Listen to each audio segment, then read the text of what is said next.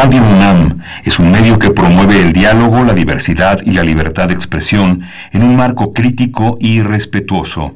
Los comentarios expresados a lo largo de su programación reflejan la opinión de quien los emite, mas no de la radiodifusora. Radio UNAM presenta Primer Movimiento. El mundo desde la universidad.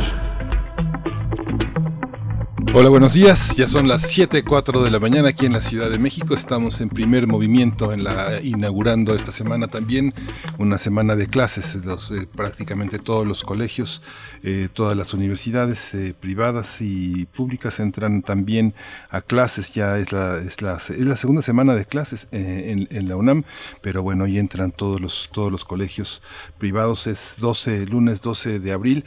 Le doy la bienvenida a la radio universitaria de Chihuahua en Ciudad Juárez, en la ciudad de Chihuahua y en la gran ciudad Cuauhtémoc, cada una con su programación, pero enlazados de 6 a 7, con primer movimiento de 7 a 8 en el horario de la Ciudad de México. Está Frida Saldívar en la producción ejecutiva, Violeta Berber en la asistencia de producción.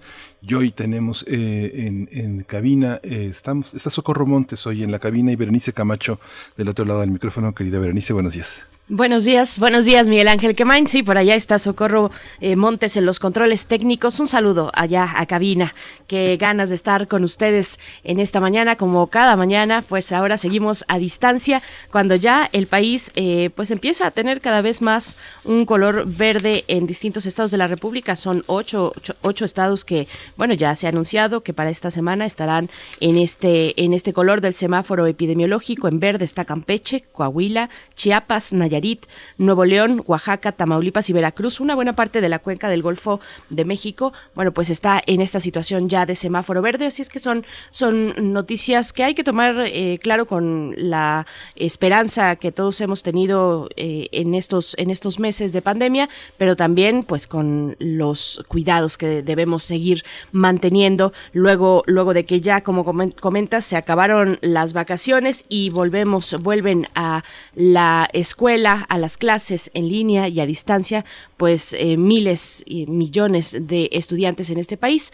Vamos, vamos a tener en esta mañana para abrir las charlas que tenemos eh, preparadas para hoy. Vamos a estar conversando sobre la petición para que actividades mineras eh, precisamente pues salgan, salgan de, son, son 59, 53 proyectos mineros activos en áreas naturales protegidas federales, seis en áreas catalogadas como patrimonio mundial de la UNESCO y bueno, eh, varias reservas, reservas de biosferas en nuestro país que están en ese, en esa situación. Pues vamos a ver, vamos a ver de qué se trata esta cuestión. Eh, vamos a estar conversando en unos momentos más con Beatriz Olivera, ella es investigadora de Wildlands Network y también con Manuel Llano, director de Cartocrítica. Así es que bueno, ellos nos acompañan para abrir la conversación en este lunes 12 de abril. Sí, vamos a tener también eh, la música de las Américas en tus oídos, la sección que lleva Guillermo Teo Hernández, un ingeniero dedicado a soportes sonoros, pero también es un, eh, investigador y un erudito de la música de concierto. Hoy nos va a hablar sobre eh, las orquestas. ¿Qué hace buena a una orquesta? ¿Cómo podemos entender la calidad orquestal? Para la segunda hora de nuestra nota nacional conversaremos con el profesor Saúl Escobar Toledo. Él es profesor de estudios históricos del INA, presidente de la Junta de Gobierno del Instituto de Estudios Obreros Rafael Galván AC y con él estaremos conversando sobre el acuerdo entre el gobierno federal y el sector empresarial sobre subcontratación. Le damos seguimiento a esta cuestión eh, en nuestro país, una discusión que pues ha estado muy interesante en lo que va del año y también al reparto de utilidades. Así es que bueno, esto para la nota nacional. Sí, vamos a tener también un panorama muy completo sobre las elecciones en Perú. Eh, anoche prácticamente los últimos resultados estaban apareciendo. Vamos a tener todo el reporte con Jacqueline Fox. Ella es periodista, es colaboradora en Perú del diario El País y es autora del libro que publicó el Fondo de Cultura Económica Mecanismos de la Posverdad, un libro muy muy interesante sobre el panorama el ecosistema informativo. Y en la poesía necesaria de hoy lunes, la selección y en la voz también de mi compañero Miguel Ángel Quemain para la tercera hora de nuestra transmisión. Sí, vamos a tener en la mesa, en la mesa del día a Dolores Castro. Dolores Castro Varela cumple hoy eh, 98 años, casi un siglo, y múltiples festejos en, en varias partes del país coinciden para, para, celebrar su nacimiento y su vida, una vida rica, llena, llena de, llena de elementos eh, académicos, periodísticos, una enorme bondad en la enseñanza, una gran maestra de generaciones y generaciones. Lo vamos a, a, a tratar con Mariana Bernardes, otra gran poeta, otra ensayista que es fundamental en nuestro territorio académico. Ella es filósofo también, filósofa y ensayista. Ella escribió Dolores Castro, Crecer entre ruinas, y va a estar Marianne Toussaint, es otra gran poeta eh, importante, una mujer a quien le ha tocado también ser, eh, tener el testimonio. Eh, ella es hija de Enriqueta Ochoa, una de nuestras grandes poetas en el siglo XX y bueno, parte de la generación de Dolores Castro. Va a estar acompañándonos también en esta mesa Víctor Villalba. Él es director de la Escuela de Periodismo Carlos Septién, donde Dolores Castro ha pasado gran parte de su vida haciendo que los periodistas que egresan tengan, tengan en su corazón y en su mente la semilla de la poesía, de la literatura pues festejamos en su cumpleaños eh, a la poeta, la escritora Dolores Castro, a su legado y vamos a estar conversando ampliamente en la mesa del día. También después, para cerrar la emisión del día de hoy, Biosfera en Equilibrio con la doctora Clementina Equigua, como es costumbre. Ella es bióloga y doctora en ciencias por la Facultad de Ciencias de la UNAM. Es divulgadora del Instituto de Ecología también de la UNAM. Así es que estaremos eh, conversando con ella. Nos tiene pues esta eh, este título que ha llamado Colorines, Jacarandas y la vegetación urbana con la doctora Clementina Equigua para cerrar nuestra emisión del día de hoy. Pues les invitamos también a escribir en nuestras redes sociales, a ponernos en contacto, a, a darnos así los buenos días. Cuéntenos cómo, qué se siente llegar al filo ya de la vacación o al final, al final de la vacación e iniciar pues en esta vida que continúa a distancia. Arroba P en Twitter, Primer Movimiento UNAM en Facebook. Nos vamos con nuestro corte informativo de cada mañana sobre COVID-19. COVID-19. Ante la pandemia, sigamos informados. Radio UNAM. Al actualizar, al actualizar, el semáforo epidémico COVID-19, la Secretaría de Salud en México informó que 19 estados se encuentran en color amarillo, 5 en naranja y 8 en verde. Sí, la Ciudad de México permanecerá en color naranja del semáforo epidémico, aunque Claudia Sheinbaum, jefa de gobierno capitalino, dijo que se analiza la posibilidad de reanudar las clases presenciales una vez que el semáforo esté en amarillo, cuando el personal educativo esté vacunado y de acuerdo con la evolución de la pandemia. La Secretaría de Salud informó que el número de decesos por la enfermedad de COVID-19 aumentó en México a 209.338 lamentables defunciones. De acuerdo con el informe técnico ofrecido ayer por las autoridades sanitarias, los casos estimados son 2.472.166. En la información internacional, la variante sudafricana del SARS-CoV-2 tiene una mayor capacidad de franquear las defensas de la vacuna BioNTech Pfizer que las otras formas del virus. Así lo señalaron ayer investigadores que realizaron un estudio en la Universidad de Tel Aviv y Clarit en Israel. En información de la UNAM, un grupo de académicas de diversas universidades y organizaciones crearon la Red de Inclusión, Igualdad e Incidencia para la Transformación Académica, la RITA por sus siglas. Su objetivo es la creación de alianzas estratégicas para avanzar e incidir en el diseño de políticas públicas y herramientas institucionales a favor de la inclusión, la igualdad y la erradicación de la violencia de género en los espacios universitarios. Tamara Martínez Ruiz, eh, titular de la Coordinación para la Igualdad de Género, el SIGU, en la UNAM, y una de las fundadoras de esta iniciativa, destacó que la importancia de la creación de esta red es justamente que las universidades sean espacios públicos de la sociedad y que no están exentas de estas lógicas patriarcales y las violencias que se normalizan. De acuerdo con el documento fundacional de Rita, a nivel nacional, 33.5% de las mujeres que han asistido a alguna institución de educación superior reportó haber sufrido algún tipo de agresión dentro del ámbito escolar.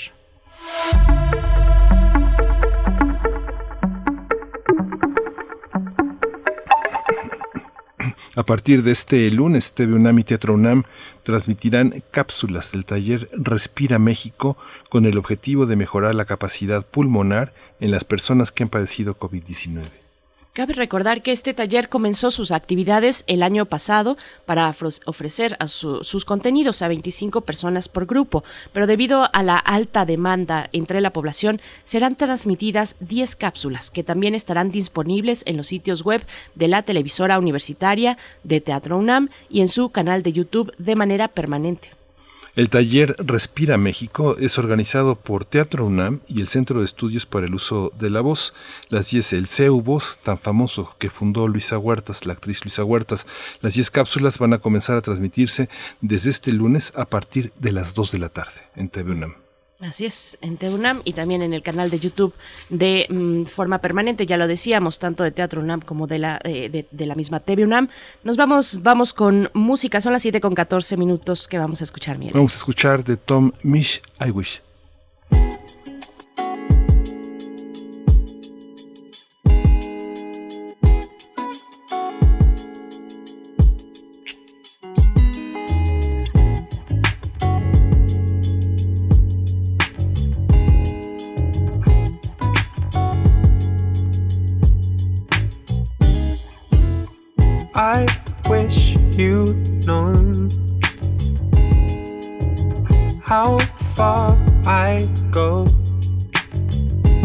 Lost in my mind, lost in my mind. I was lost in my mind.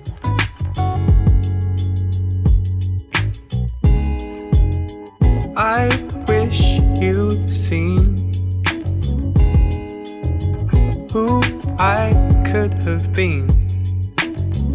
I was lost in my mind, lost in my mind. I was stuck in my mind.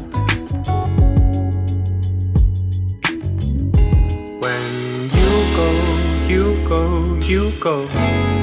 I'm a the sky.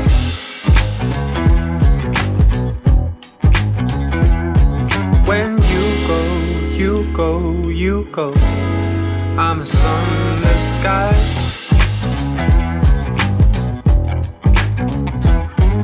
When you go, you go, you go. I'm a sun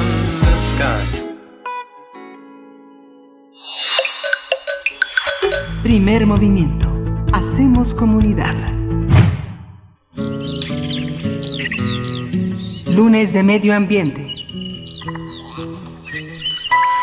Colectivos piden al Senado avalar una reforma a la Ley General del Equilibrio Ecológico aprobada en la Cámara de Diputados, la cual prohíbe las actividades de minería en las áreas naturales protegidas por afectar a la biodiversidad, agua y otros servicios ambientales. Sin embargo, este proceso legislativo aún no toca a la controvertida ley minera, y es que nueve concesiones mineras en áreas naturales protegidas. Las actividades mineras han generado al menos 11 sitios altamente contaminados al interior de siete áreas naturales protegidas en Baja California Sur, Guanajuato, Michoacán, Morelos y Sonora. Esto se debe a la infiltración de lixiviados, así como a la disposición ilegal de materiales y residuos peligrosos y descarga de aguas contaminadas, refieren datos de 2015 del Inventario Nacional de Sitios Contaminados de la Secretaría de Medio Ambiente. Para ser aprobada en este periodo ordinario tendría que ser avalada antes del 30 de abril. El objeto de esta reforma es no autorizar en las zonas naturales protegidas establecimientos de asentamientos humanos y la fundación de nuevos centros de población, actividades de exploración y extracción de hidrocarburos, actividades destinadas a la exploración, explotación y beneficio de minerales, además de que prohíba la introducción de especies exóticas invasoras. Bien, pues vamos a conversar sobre la petición para que cese la actividad minera en las áreas naturales protegidas. Y este día nos acompañan dos invitados. Yo por mi parte presento a Beatriz Olivera. Ella es investigadora de Wild Dance Network. Beatriz Olivera, gracias por estar esta mañana. Bienvenida a Primer Movimiento. ¿Qué tal? Muy buenos días. Muchas gracias a todo su auditorio y muchas gracias por la invitación. Gracias. Beatriz Olivera. Está también en la línea Manuel Llano. Él es director de Cartocrítica. Manuel Llano, bienvenido esta mañana a Primer Movimiento. Gracias por estar con nosotros. Muy buenos días, muchas gracias. Muy buenos días, gracias a ambos, Beatriz, Manuel. Pues cuéntenos, por favor, empezamos contigo, eh, Beatriz Olivera, el impacto de las en, pues en estas áreas eh, naturales protegidas, el impacto de las actividades mineras. ¿En qué punto estamos, Beatriz Olivera? Pues eh, estamos en una situación crítica. La, la, minería es una actividad que no conoce límites. lo vemos porque, bueno, se puede desarrollar en prácticamente cualquier sitio y la ley lo permite, la ley minera en este caso. las actividades mineras pues, se pueden realizar en, zonas arqueológicas, por ejemplo, por más descabellado que nos parezca, hay un proyecto que se quiere hacer en Xochicalco, en Morelos, se pueden realizar en áreas naturales protegidas, eh, también eh, hay, hay proyectos mineros, por ejemplo, en la reserva de la mariposa monarca, eh, se pueden realizar prácticamente en cualquier parte y, y, la ley lo permite. Entonces, por eso es muy importante que eh, se vayan colocando límites a esta actividad que tiene uso prioritario sobre el territorio y sobre el agua principalmente. Este, incluso también se puede desarrollar sobre algunos sitios eh, pues, de alto valor cultural, como Wirikuta, ¿no? donde también encontramos proyectos mineros. Eh, la minería, sobre todo la minería a cielo abierto, provoca severos impactos en la biodiversidad, dado que se usan una gran cantidad de, explosivos para poder remover eh, la tierra y poder así abrir un, gran boquete, ¿no? un gran tajo. Por eso se llama minería a cielo abierto. Se, hace un gran tajo en la, en la tierra y se comienzan a extraer los minerales a través de un proceso también que es conocido como la lixiviación, para el cual se ocupa cianuro, sobre todo para la extracción de oro, pues, de, oro principalmente, eh, se ocupa cianuro, y bueno, pues esto eh, irremediablemente va a contaminar no solamente la tierra, sino también el agua. Normalmente lo que sucede después de este proceso de lixiviación es que todos los residuos se almacenan en una presa de jales, es una, gran pileta, eh, y ahí pues se contienen eh, tóxicos, eh, pues todos los residuos del proceso de minería. Lo que pasó, por ejemplo, en 2014 con el derrame en el río, allá en Sonora, en el río Bacanuchi, pues fue que justo se derramó una de estas presas, ¿no? Hubo una fuga y contaminó todo el río. Entonces ahora, seis años después, pues podemos seguir viendo, siete ya casi, los impactos de de, la minería en, en, el agua, ¿no? Todavía el río está contaminado con sustancias como arsénico, este, es, es una actividad muy peligrosa que, que repito, no, no conoce de límites y por eso urge, urge cambiar las reglas. Eh, Manuel Llano, bueno, lo que quieras además agregar a este panorama eh, y, también sobre los alcances que tiene eh, la ley general de esta reforma, la ley general del equilibrio ecológico, qué es lo que está faltando precisamente porque pues hay organizaciones que, que están sobre de esta cuestión y dicen no se no se toca, no se ha tocado la ley minera vigente en nuestro país.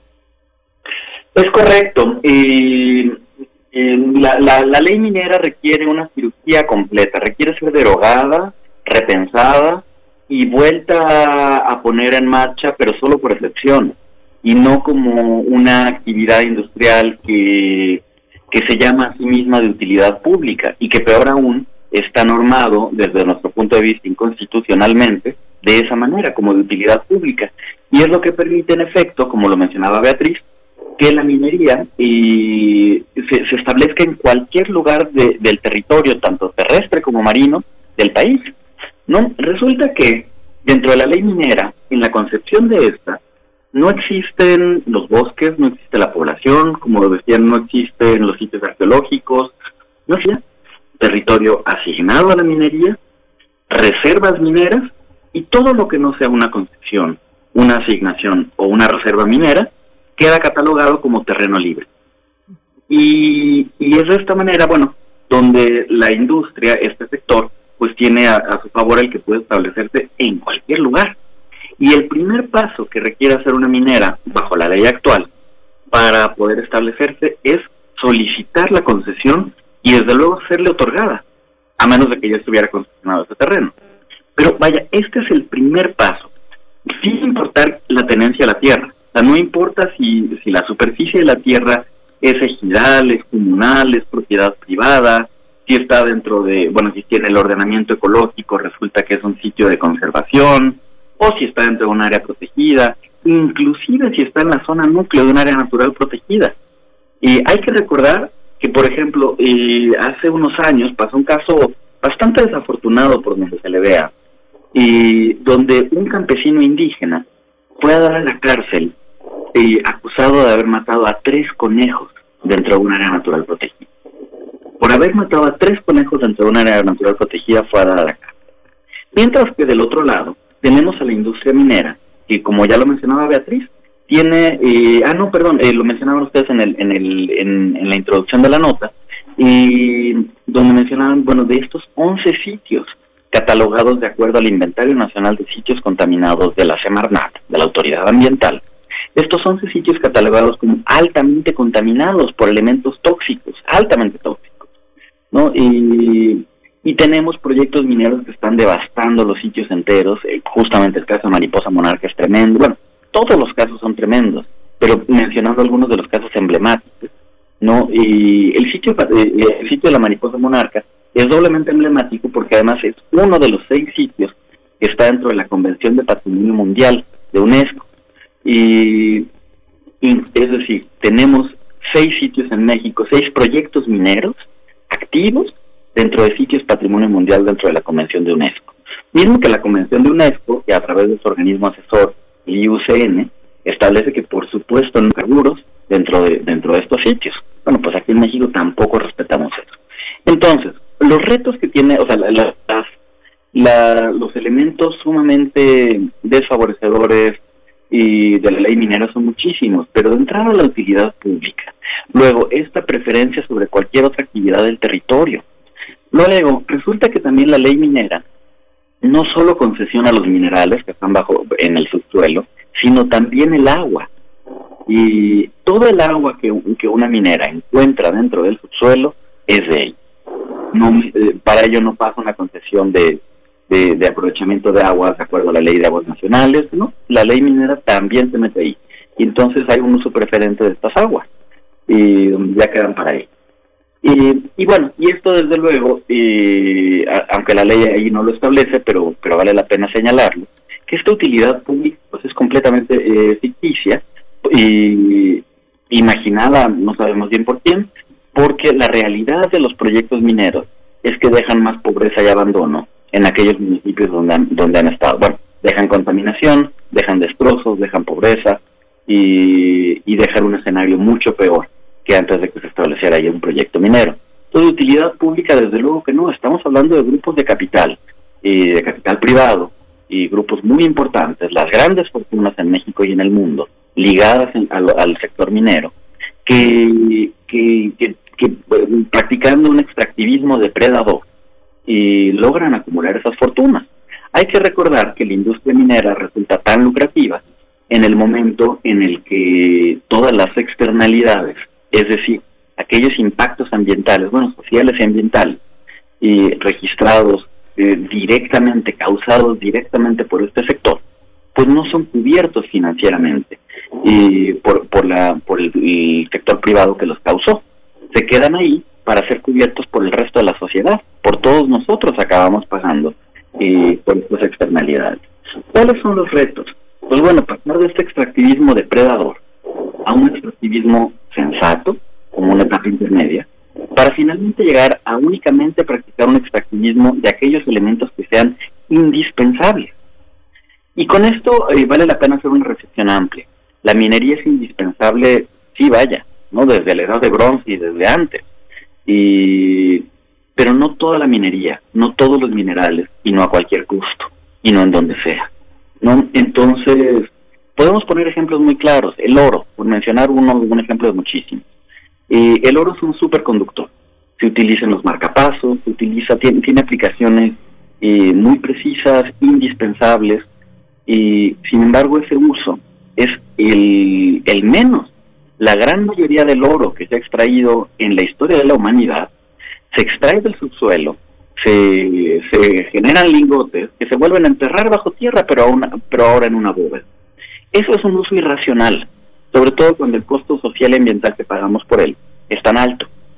No, entonces, esa no es una minería indispensable, esa no es una minería sensata, esa es una minería depredadora. Y creo que hacia allá tenemos que caminar, hacia solo poder extraer verdaderamente lo indispensable, con controles efectivos, con controles rigurosos, donde los impactos, las externalidades están, eh, están internalizadas por las empresas y por el sector, donde haya adecuadas medidas de prevención, de remediación y de abandono de sitios, que actualmente no las hay. Y los ejemplos están ahí. La regulación que existe no es capaz de realmente prevenir y remediar los efectos de la minería. Es tremendo, pues da la impresión para muchos grupos ecologistas, mucha gente con la que hemos conversado, que esta visión del gobierno federal de no, de no contratar, de no dar más eh, concesiones, es como una especie como de lavarse las manos hacia el, pasado. ¿Se pueden detener, eh, se pueden detener las concesiones ya otorgadas? ¿Cuál es el costo? ¿Cómo lo observan? Beatriz Olivera, empiezo con usted. Sí, este, pues mira, es eh, es difícil, eh, por supuesto, si hubiera voluntad política, claro que se puede. Eh, sin embargo, si, si esta mera disposición del presidente, a mí me parece que hasta ahora solamente ha sido retórico. De verdad hubiera disposición pues, para modificar este tipo de proyectos y este tipo de actividades, pues por supuesto que tendría que haber un cambio profundo en esta ley minera, ¿no? Ya todos los puntos que nos señalaba Manuel, eh, pues eh, son, son críticos. Eh, esta ley se pensó en plena entrada del neoliberalismo en México, en plena este, discusión del Tratado de Libre Comercio con América del Norte. Es una ley que a todas luces ya ideológicamente no pinta, pues no, no es no es congruente con lo que pues, con lo que predica esta cuarta transformación y por ello es que sí debieran haber estos cambios. Ahora, eh, es muy importante precisar que actualmente la iniciativa que se está discutiendo en el Senado, que esperamos el el 30 de abril, es la LEGEPA, el artículo 46 de la Ley General de Equilibrio Ecológico y Protección al Ambiente, no así la ley minera. Eh, lo que busca, lo que se busca a través de esta ley, pues es que al menos exista un candado para que no existan nuevos proyectos al interior de áreas naturales protegidas. Es una cuestión súper puntual, este, muy concreta, que no está desligada de una discusión mayor a la ley minera, ¿no? Sin embargo, eh, pensamos que al menos apostarle a esta iniciativa y lograr que al menos antes del 30 de abril los senadores aprueben eh, pues este, este dictamen de una iniciativa que ya se aprobó por mayoría, 407 votos en, Cámara de Diputados el pasado 3 de marzo, pues pensamos que al menos eso debe ser un, primer punto, un aguas, pues, para que comience a haber una discusión mucho más amplia de todos estos proyectos primeros. Eh, las procesiones eh, es necesario aclarar que se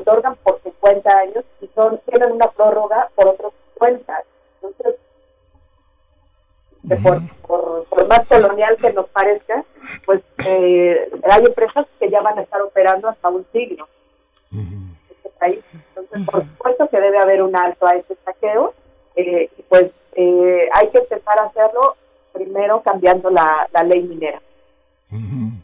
Esta, estas observaciones, eh, Manuel, Manuel Llano, que hace eh, Beatriz Olivera, eh, ¿podría comentarlas? ¿Cómo, ¿Cómo restringir estas concesiones en, en un plazo tan amplio? La, el aspecto técnico de la minería lo exige y por otra parte, esto que llamamos expolio, pues está hecho de manera pues bilateral. Las grandes, sabemos que las grandes oficinas de los abogados mineros, gran parte están en San Antonio, en Dallas, en, eh, este, ¿cómo, cómo, cómo, es, eh, ¿cómo afectaría la economía a la política nacional de tener este expolio? Bueno, y hay que recordar que la minería, por un lado, si bien eh, al sector gusta de mencionar una gran aportación al PIB y muchísimos empleos, aquí en realidad se está hablando de procesos secundarios y terciarios cuando, cuando se refieren a, esas grandes aportaciones económicas.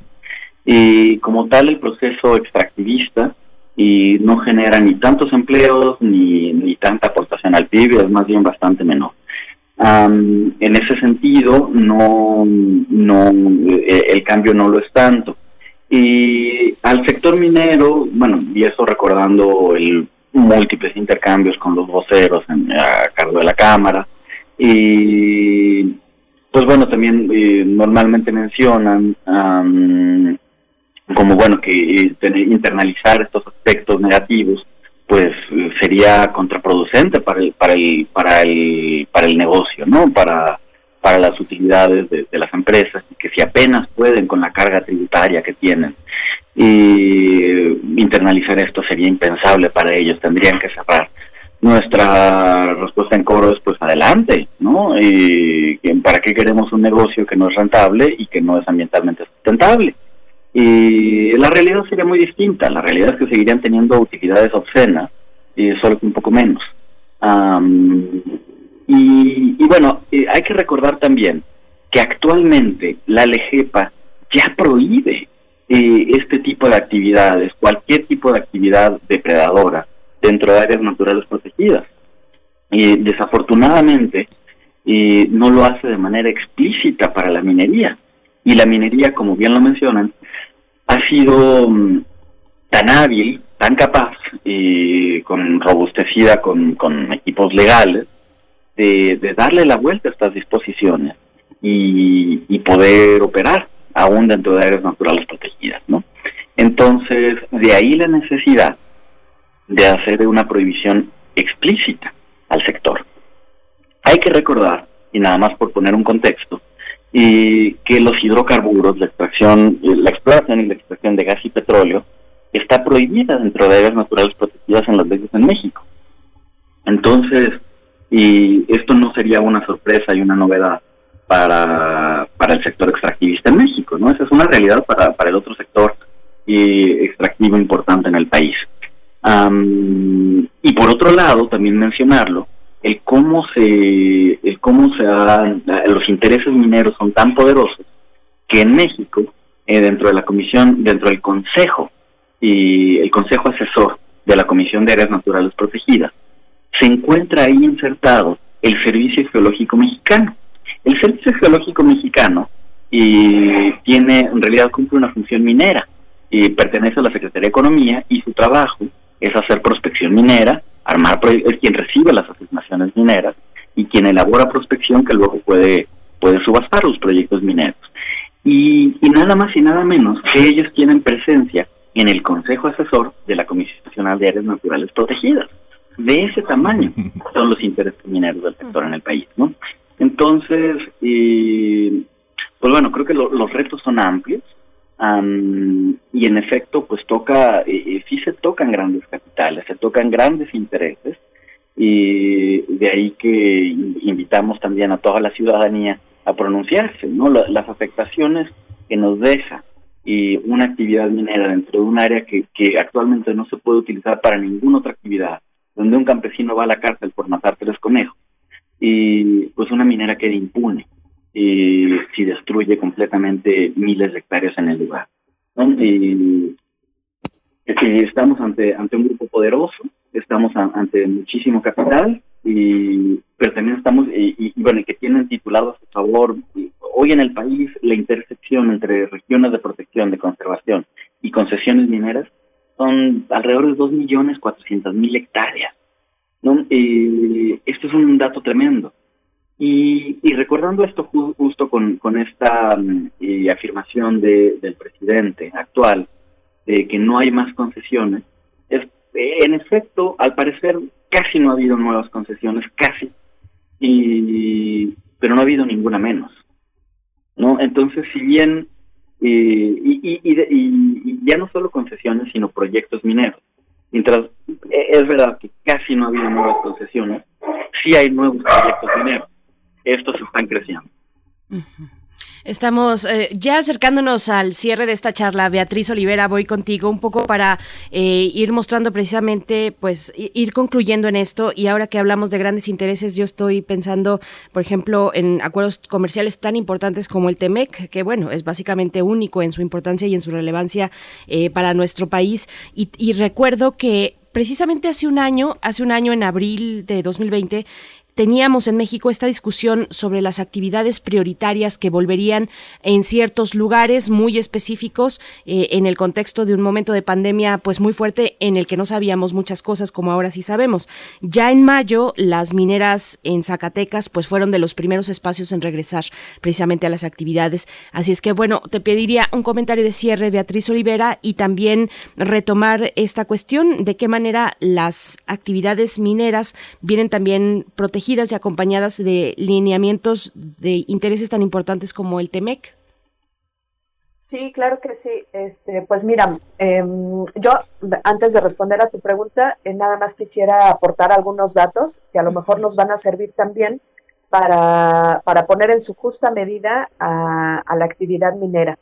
Eh, la actividad minera, como ya mencionaba Manuel, eh, no es un motor de desarrollo, es, es un mito, es, es, un gran mito que, usan sobre todo eh, las empresas mineras e incluso algunos gobiernos cuando, cuando se refieren a que va a haber un gran impacto, pues si se le pone límites a, a esta actividad. En, en términos de empleos, de acuerdo con datos de la Secretaría del Trabajo, representan apenas el 0.66% de los empleos asegurados en el país. Actividades como el turismo, como la manufactura, etcétera, bueno, prácticamente todas están por arriba de, lo que aporta la minería en términos de, empleos asegurados, que tienen las prestaciones básicas. Eh, eso por un lado. Y en términos de finanzas públicas, eh, pues también aportan lastimosamente el 0.32%, escúchalo bien, 0.32%, ni siquiera el 1% de todos los ingresos eh, eh, para, que conforman las finanzas públicas de, este país. El petróleo hace unos años pues nos daba el treinta y tantos por ciento, ¿no? Ahora da como el 17. Em, la minería no llega ni al 1%. En, en cuanto a desarrollo local, eh, pues estamos eh, en las mismas. Eh, en, un, en un estudio que hicimos hace algunos años, encontramos que en los principales centros productores de oro y de plata, al menos la mitad de la población vivía en condiciones de pobreza y a dos terceras partes no le alcanzaba para siquiera para abastecer la canasta básica alimentaria. Entonces, no, ¿cuál desarrollo y cuál utilidad pública? ¿no? Eh, eso es muy importante. Creemos que en el marco de un tratado tan importante como es el TEMEC, pues por supuesto que hay que negociar eh, intereses, por supuesto que hay que eh, apostarle a actividades que promuevan el desarrollo del país, pero que sea un desarrollo para todas y para todos. Y un desarrollo, ya lo decía Manuel, tal vez podemos hablar de extractivismo sensato, eh, no de un extractivismo desmedido que, eh, en el que solamente se están viendo beneficiadas estas grandes corporaciones canadienses, estadounidenses y algunas mexicanas, ¿no? Entonces, eh, yo dejo ahí esos datos y también quisiera, por favor, si, si, si nos permiten hacer un llamado a las personas que nos están escuchando, a que puedan firmar para que esta iniciativa, esta modificación a la LEGEPA, que es un primer paso en esta discusión, pues sea, sea aprobada. Eh, hay un sitio de internet que, es anpmexico.org, a través del cual tenemos una petición en línea, llevamos casi 35 mil eh, mil firmas y estamos pues pidiéndole al Senado que apruebe esta, esta iniciativa sin más preámbulo y que bueno, demos paso a la discusión de la, de la ley minera, ¿no? Y pues muchísimas gracias por la invitación. No, al contrario, Beatriz Olivera, nos quedamos ya con el tiempo preciso para mm, el comentario de cierre de Manuel Llano. Manuel, lo que quieras agregar al respecto, también la presión que están realizando las distintas organizaciones eh, para, para las autoridades mexicanas, el, legislativo en particular. Pues eso, sumarse, todas las voces son importantes, eh, sumarse a la petición en change.org, el, el, sitio web que mencionaba Beatriz, anpmexico.org Ahí pueden encontrar la petición y es momento de, presionar al Senado para que vayan adelante con esta iniciativa que en realidad nos protege a todos. A ver si logramos presionarlo más que más que eh, Alberto Valleres, a ver si es eh, la presión ciudadana más fuerte. Eh, les agradecemos muchísimo que hayan estado con nosotros y bueno, vamos a dar seguimiento después del 30 de abril a ver cuáles fueron los resultados y cuáles van a ser las consecuencias para México. Beatriz Olivera, muchas gracias. Beatriz Olivera, investigadora de Wild Dance Network. Muchas gracias por esta mañana. Gracias a ustedes por la invitación. Manuel Llano, director de Cartocrítica, muchísimas gracias. Al contrario, muchísimas gracias. Hasta pronto. Hasta pronto, gracias a ambos. Bueno, pues vamos a hacer un corte musical, una pequeña eh, pausa a cargo de Loica. Corazón de árbol es la canción que vamos a escuchar. ¿A dónde te has ido a caminar? A descubrir qué bosques mis árboles te extrañan en sus ramas.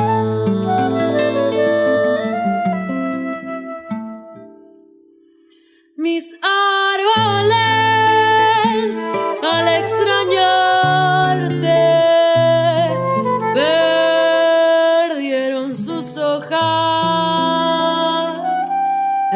ocaso la gente apuntaba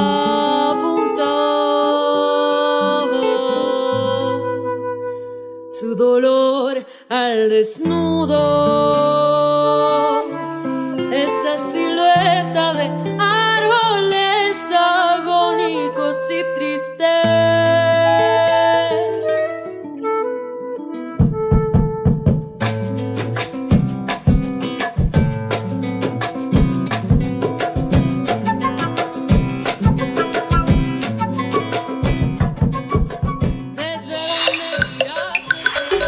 Primer movimiento. Hacemos comunidad. La música de las Américas en tus oídos. Ya estamos en compañía de Teo Hernández. Él es ingeniero dedicado a soportes sonoros y también es investigador de música de concierto. Nos acompaña aquí y tiene una gran disposición con nosotros, muy generosa. Te agradecemos, Teo Hernández, esta presencia. Para hablar en, en el día de hoy, en esta mañana, nos hacemos o nos haces la pregunta, ¿Qué hace a una orquesta? ¿Qué hace a una buena orquesta? Es el tema de esta mañana. Teo, ¿cómo estás? Berenice Miguel Ángel, como siempre, encantado de estar con ustedes y con el auditorio de, Radio UNAM. Pues este, este es este es un tema muy muy bonito y muy interesante, ¿no? Porque la mayor parte de las personas que, que a los cuales nos gusta la música de concierto, eh, la música clásica, hablamos mucho sobre, ah, este es el mejor violinista, esta es la mejor orquesta, este es el mejor este pianista, ¿no? ¿Y, ¿Y por qué lo decimos? O sea, ¿cuáles son los parámetros? Ah, De hecho, la pregunta sería, ¿existen parámetros objetivos para medir este tipo de cosas? Todo el mundo da por hecho, por ejemplo, que la Orquesta Filarmónica de Berlín es la mejor orquesta que existe en el en el mundo y es un poco una cosa sin cuestionamiento, ¿no? Es una orquesta alemana que graba para un sello famosísimo, es más la gente dice, bueno, es que graba para ese sello que es el amarillito, como si eso eh, ya ya de por sí mismo eh, hiciera algo algo bueno, ¿no? Entonces efectivamente hay hay algunos este parámetros parámetros de calidad pero también evidentemente es una cuestión que tiene que ver no no tanto con el gusto pero sí con un con un tipo de tradición. Esto es yo no voy a pedir que una orquesta rusa suene igual que una orquesta alemana no que eh, eh, pero cómo puedo decir que una es buena y la otra también bueno en, hay muchos hay muchos parámetros no pero uno de los principales parámetros que existe cuando nosotros hablamos de música es la cuestión de la disciplina. Este son eh, normalmente las orquestas y los músicos que que que son famosos, que son buenos, que los que no se equivocan, que tienen una solidez técnica, es porque tienen una enorme disciplina. Y esto tiene que verse eh, en, en cómo trabajan, ¿no? Y esto es en todos, lo mismo el compositor que, que el solista, que el conjunto instrumental. Hay, hay varios ejemplos de esto y voy a poner un ejemplo de, compositor, ¿no? Alguna vez le preguntaron a Tchaikovsky si, si él creía en la inspiración Y Tchaikovsky respondió, sí, claro que creo en la inspiración. La inspiración siempre a mí me visita cuando estoy componiendo. Dicho de otra forma, cuando estoy trabajando es cuando me visita la inspiración. No hay inspiración sin trabajo y por lo tanto no hay inspiración sin disciplina. Eh, alguna vez le pregunté a un violinista famosísimo, uno de los mejores actualmente, Vadim Glusman, le dije, eh, este, oye Vadim, ¿y tú te tomas vacaciones? Me dice, sí, claro, claro, yo voy aquí, voy, voy a tu lugar, voy a una casa de campo. Sí, pero ¿dejas de tocar? Dice, bueno, dejo de ensayar y entonces ensayo solamente cuatro horas diarias. Oye, pero cuando estás de vacaciones tú en la playa o en tu casa de campo, ¿dejas de, de ensayar? No, dice eso jamás, jamás. Diario toca por lo menos cuatro horas.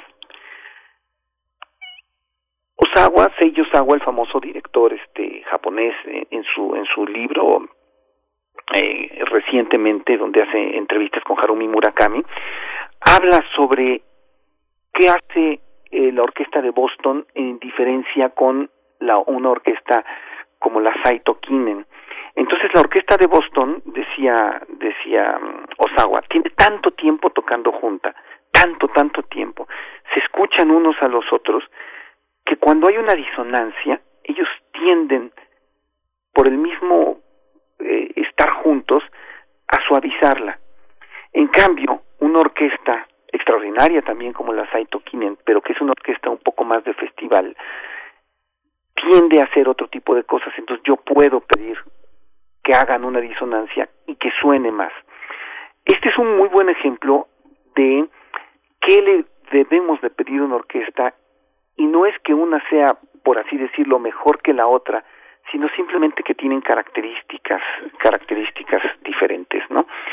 Hay dos, digamos, dos dos cosas que son muy notorias en una orquesta. Una, el tipo de sonido. Cuando la gente dice, es que esto me suena a tal, y puede ser, por ejemplo, un tipo de sonido de la Rusia soviética. La Rusia soviética tendía a tener eh, la orquesta de, de, Leningrado, sobre todo, tenía a tener un sonido un poco más fuerte, más duro, donde las trompetas eran eran eran más chillantes, ¿no? Y las cuerdas sí muy fuerte.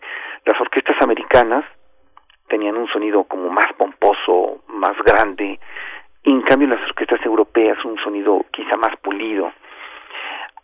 Ahora, en algún momento le preguntaron a, a Janos Stark este, cuál era su orquesta favorita. Y todo el mundo pensaba que justamente iba a decir es Berlín, el Concertgebouw, la Filarmónica de Viena. Y Janos Stark dijo cualquier orquesta inglesa. Le preguntaron, ¿y por qué? porque son mucho más versátiles. Yo no le puede pedir a la orquesta que toque determinada cosa y ellos lo van a hacer. En cambio, en las orquestas como la de Berlín va a haber una oposición a tocar lo que el, el repertorio que ellos ya conocen de forma diferente. Entonces, bueno, estos son evidentísimamente puntos de vista, pero que tienen y que nos hacen pensar que no podemos nosotros decidir de forma tajante que sea mejor que otra.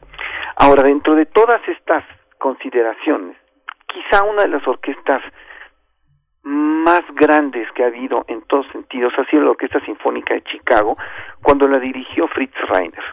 Eh, esto es, eh, coincide también con algo muy interesante, que es cuando las grabaciones estereofónicas y de alta fidelidad salen, salen al mercado.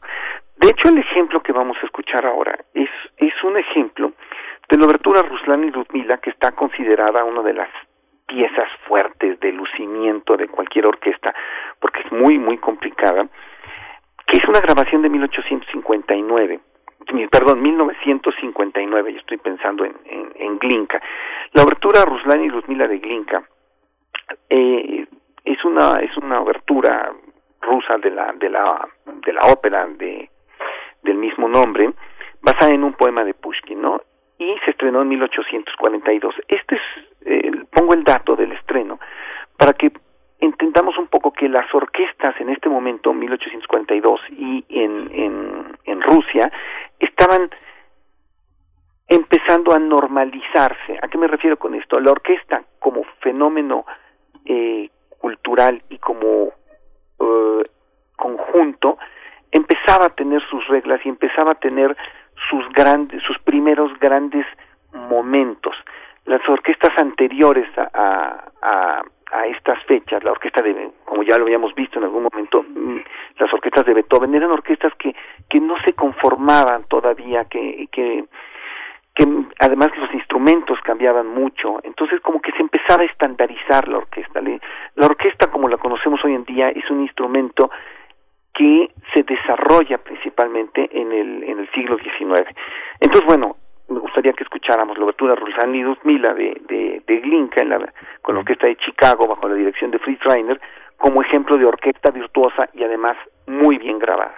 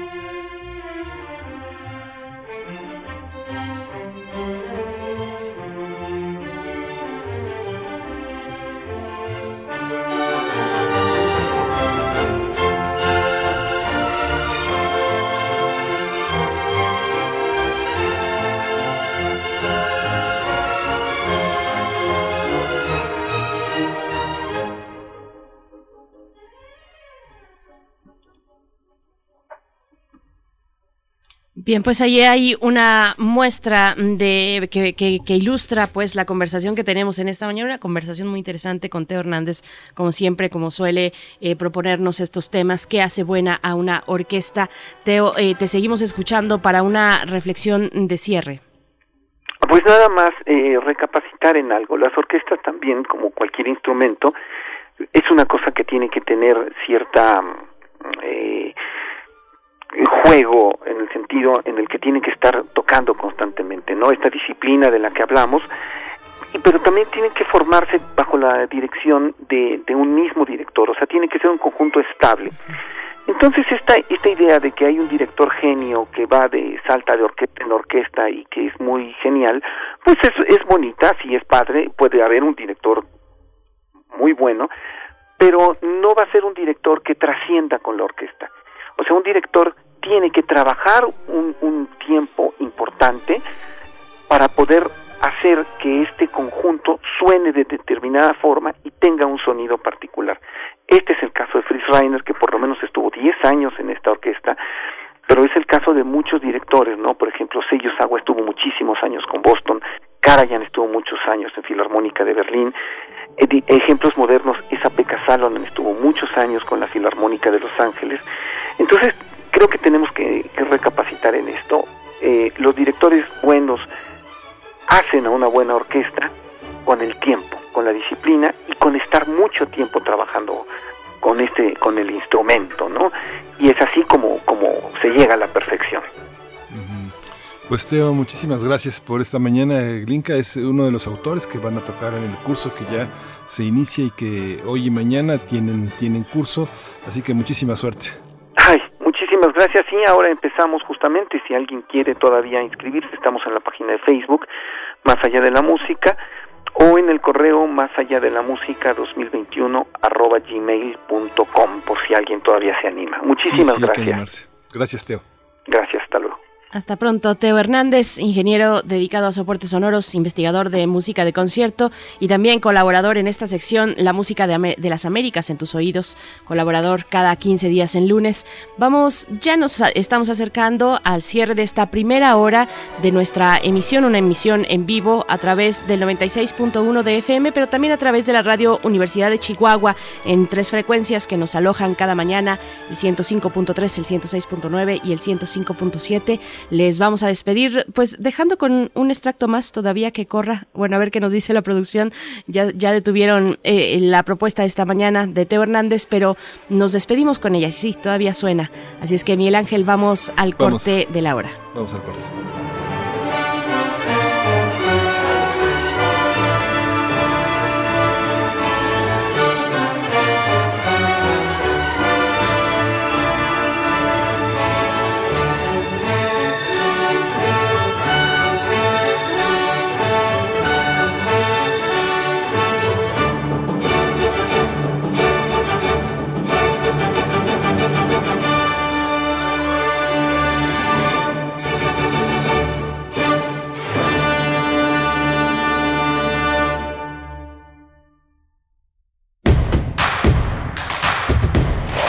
Síguenos en redes sociales. Encuéntranos en Facebook como Primer Movimiento y en Twitter como arroba PMovimiento. Hagamos comunidad.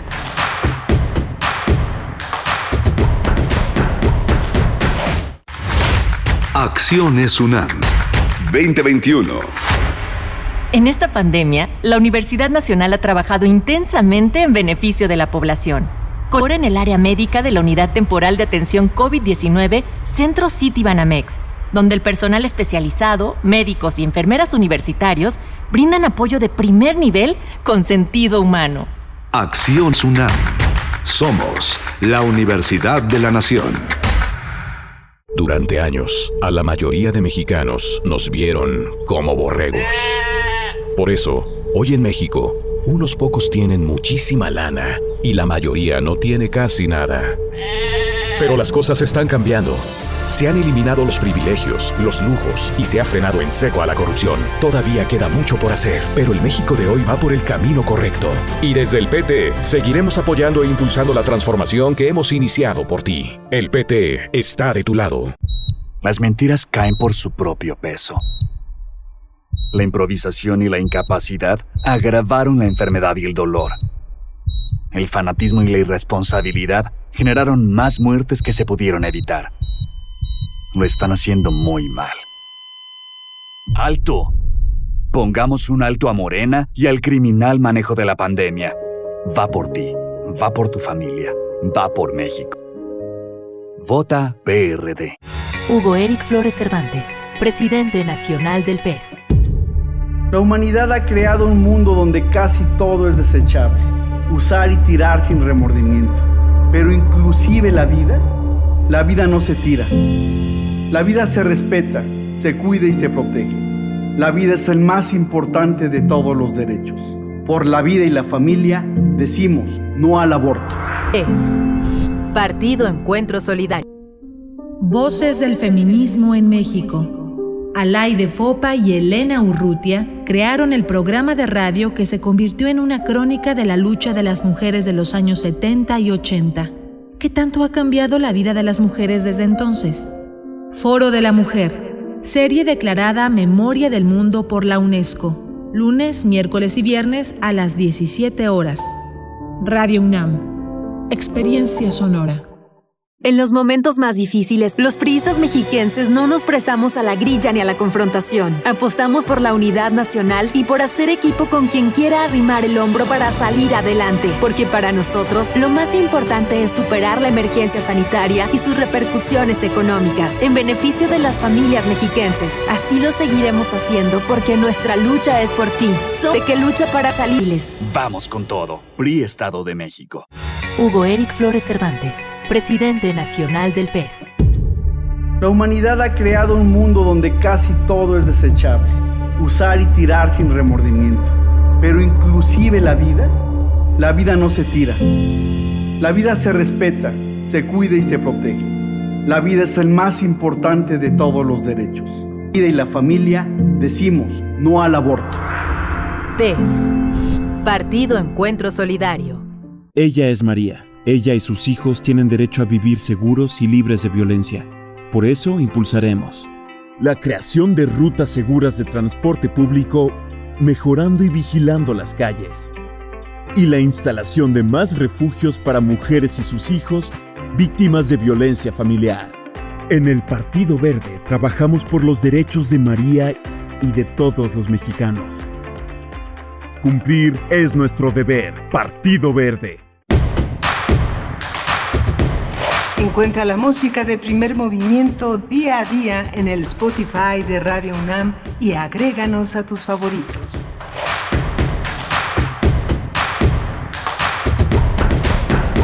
Lunes 12 de abril de 2021, ya se acabaron las vacaciones de Semana Santa y estamos aquí con ustedes, acompañándoles eh, totalmente en vivo en las frecuencias universitarias de Radio UNAM, el 96.1, también en amplitud modulada, 860, y nos sumamos a la radio Nicolaita en el 104.3. Saludos a Morelia, saludos a la Universidad Michoacana de San Nicolás de Hidalgo, todo este equipo, este equipo matutino de Radio UNAM, pues que les acompañamos cada mañana. Saludo a mi compañero Miguel Ángel Quemain en el micrófono. ¿Cómo estás, Miguel Ángel? Hola, Berenice Camacho, buenos días. Buenos días a todos nuestros eh, radioescuchas, a nuestros amigos que siguen nuestras frecuencias, la frecuencia de esta radio universitaria. Está hoy Frida Saldívar en la producción ejecutiva, está Socorro Montes en los controles técnicos y Violeta Berber en la en la, eh, asistencia de producción.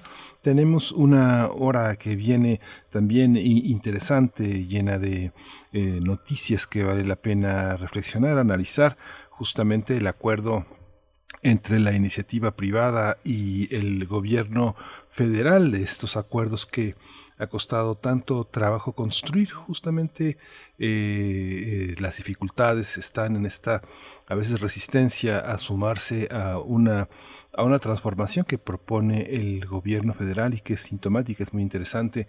Hoy amanecimos con la noticia de que Grupo Electra lleva a la Suprema Corte de Justicia otro amparo para no pagar impuestos a, a esta empresa propiedad de Ricardo Salinas Pliego no le gusta, no le gusta pagar impuestos, no le gusta eh, la sana distancia, no le gustan ese tipo de cosas que este pues que no van con sus tiempos, sus tiempos son, son otros, son los tiempos del beneficio, del beneficio personal, del enriquecimiento desmedido, de la expoliación, del poner en riesgo a sus trabajadores. Esos son los tiempos de Ricardo Salinas Pliego. Y hoy vamos a tener en la nota nacional el acuerdo entre el gobierno federal y el sector empresarial sobre la subcontratación y el reparto de utilidades. Saúl Escobar Toledo, profesor de estudios históricos de Lina y presidente de la Junta de Gobierno del Instituto de Estudios Obreros Rafael Galván, va a estar con nosotros hablando de ese tema. Así es, y para nuestra nota internacional, en esta hora hablaremos de Perú, las elecciones presidenciales en Perú, que bueno, todavía tienen mucho que decir, eh, tienen mucho que dar, a pesar de que empiezan a salir algunos, algunas estadísticas, algunos resultados preliminares. Bueno, pues estaremos conversando sobre esta, eh, este momento electoral en Perú, pero también, bueno, acompañado de la cuestión sanitaria que no abandona, que no deja, que no para. Así es que, bueno, eh, las elecciones en el contexto de la emergencia sanitaria. Vamos a conversar con Jacqueline Fox. Ella es periodista, colabora en el diario El País para su edición peruana y también es autora del libro Mecanismos de la posverdad. Esto para nuestra nota internacional. Y antes de irnos eh, precisamente ya a hablar de la cuestión de la subcontratación y el reparto de utilidades, solamente algunos comentarios, Miguel Ángel, porque eh, qué interesante estuvo esta charla que tuvimos Beatriz Olivera y con Manuel Llano sobre la petición de que realizan algunas organizaciones, entre ellas Cartocrítica que dirige Manuel Llano, mm, la petición de que actividades mineras pues salgan de estas áreas naturales protegidas en nuestro país. Eh, nos preguntaban cuál era el sitio para acercarnos a la iniciativa de, que están realizando estas organizaciones, ANP, así son las siglas de Área Natural Protegida, anpmexico.org. Es por ahí que podemos eh, pues enterarnos un poco más de lo que están eh, impulsando estas organizaciones. Está eh, Cartocrítica, está el Consejo Civil Mexicano para la Silvicultura Sostenible, el Observatorio Académico de Sociedad, Medio Ambiente e Instituciones, el Centro de Análisis e Investigación Fundar, Reforestamos, Sociedad Mesoamericana de Economía Ecológica y Poder, entre otras varias organizaciones que están pugnando por esta salida de la pues de estas actividades mineras de las áreas naturales protegidas y un tema muy interesante que tenemos que abordar desde múltiples enfoques, incluido este de la minería, es el que nos comenta en redes sociales Hernán Garza, el de la Estrategia Nacional del, Ordenamiento Territorial, eh, esto que fue publicado, bueno, recientemente publicado en la página del Gobierno Federal. Eh, pero impulsado desde la SEDATU, esta herramienta que plantea eh, pues configurar la dimensión espacial del desarrollo del país en un mediano y largo plazo. Eh, la Estrategia Nacional de Ordenamiento Territorial o la ENOT por sus siglas, pues eh, plantea políticas para el desarrollo sustentable, dice la, se dice desde la página del gobierno, para el desarrollo sustentable de las regiones en función de sus recursos naturales y sus actividades productivas. No es en absoluto un tema menor el de esta estrategia, el ordenamiento territorial en nuestro país, Miguel Ángel. Sí, justamente así que vale la pena seguirlo y participar porque son aspectos que no nos podemos quedar eh, al margen con todo y que lo nuestro en el caso de la Ciudad de México sea lo urbano, pero hay un territorio mucho más amplio que el de esta gran ciudad, una de las más grandes del mundo. Así es, pues bueno, ahí algunos comentarios que les agradecemos. Vamos ya con nuestra nota nacional. Primer movimiento. Hacemos comunidad. Nota Nacional. Después de casi cinco meses de negociaciones, el gobierno federal, la iniciativa privada y líderes sindicales lograron un acuerdo sobre la regulación de la subcontratación o el llamado outsourcing. El 5 de abril, mediante redes sociales, el presidente López Obrador informó que se llegó a un acuerdo entre la iniciativa privada y líderes sindicales sobre la subcontratación y el reparto de utilidades. El Consejo Coordinador Empresarial fue quien dio más detalles sobre lo tratado en la reunión y habló de una serie de modificaciones al reparto de utilidades. Mediante un comunicado informó que para evitar posibles distorsiones en empresas de uso intensivo de capital, se crearán dos modalidades para el cálculo de reparto. El límite se estableció en tres meses de salario o el promedio de la participación recibida en los últimos tres años. Además, se concretaron cambios como la prohibición de la subcontratación de personal, la regulación de la subcontratación de servicios especializados distintos del objeto social y de la actividad económica preponderante de la empresa contratante. Así es, bueno, también se deberán registrar ante la Secretaría del Trabajo la inscripción al padrón público de las empresas de subcontratación de servicios y obras especializados, la responsabilidad solidaria en caso de incumplimiento y el otorgamiento de un plazo de tres meses para que los trabajadores subcontratados se incorporen a las empresas. Estos acuerdos van a ser turnados a la Cámara de Diputados para que puedan ser considerados para su aprobación. Vamos a conversar este, eh, sobre este acuerdo entre el gobierno federal y los representantes del sector empresarial para eliminar la subcontratación de empleados con Saúl Escobar Toledo. Usted lo conoce, ha estado muchas veces con nosotros, él es profesor de estudios históricos de Lina y es presidente de la Junta de Gobierno del Instituto de Estudios Obreros Rafael Galván, un especialista en movimiento obrero. Doctor, eh, profesor Saúl Escobar Toledo, buenos días, gracias por estar aquí. ¿Qué tal? Buenos días, mucho gusto, muchas gracias Berenice, muchas gracias Miguel Ángel. Gracias, profesor. Gracias, profesor Saúl Escobar. Pues bueno, damos seguimiento a este tema que hemos, eh, le hemos seguido el rastro desde estas conversaciones eh, con usted. ¿De qué estamos hablando? ¿Qué avances hay? Dar también un contexto, tal vez un poquito refrescarnos la memoria sobre lo que hemos venido conversando en este caso del outsourcing. Sí, claro. Bueno, como ustedes mismos lo dijeron, este, la propuesta presidencial se presentó en noviembre y es hasta ahora que eh, ya tenemos un dictamen de las comisiones que seguramente será votado mañana en el Pleno de la Cámara de Diputados. Es muy probable que ese dictamen que yo conozco, que se conoce públicamente, sufra cambios menores, eh, se apruebe y eh, se lleve a la Cámara de Senadores. Vamos a ver si en estos trámites legislativos hay más cambios, pero por lo pronto lo que se puede notar es que sí hay diferencias con respecto a la iniciativa presidencial presentada en noviembre. Algunos cambios son de redacción, hacen más clara la eh, idea o la propuesta de que sí se permitirá la subcontratación de servicios especializados que no formen parte del objeto social ni de la actividad económica preponderante beneficiaria.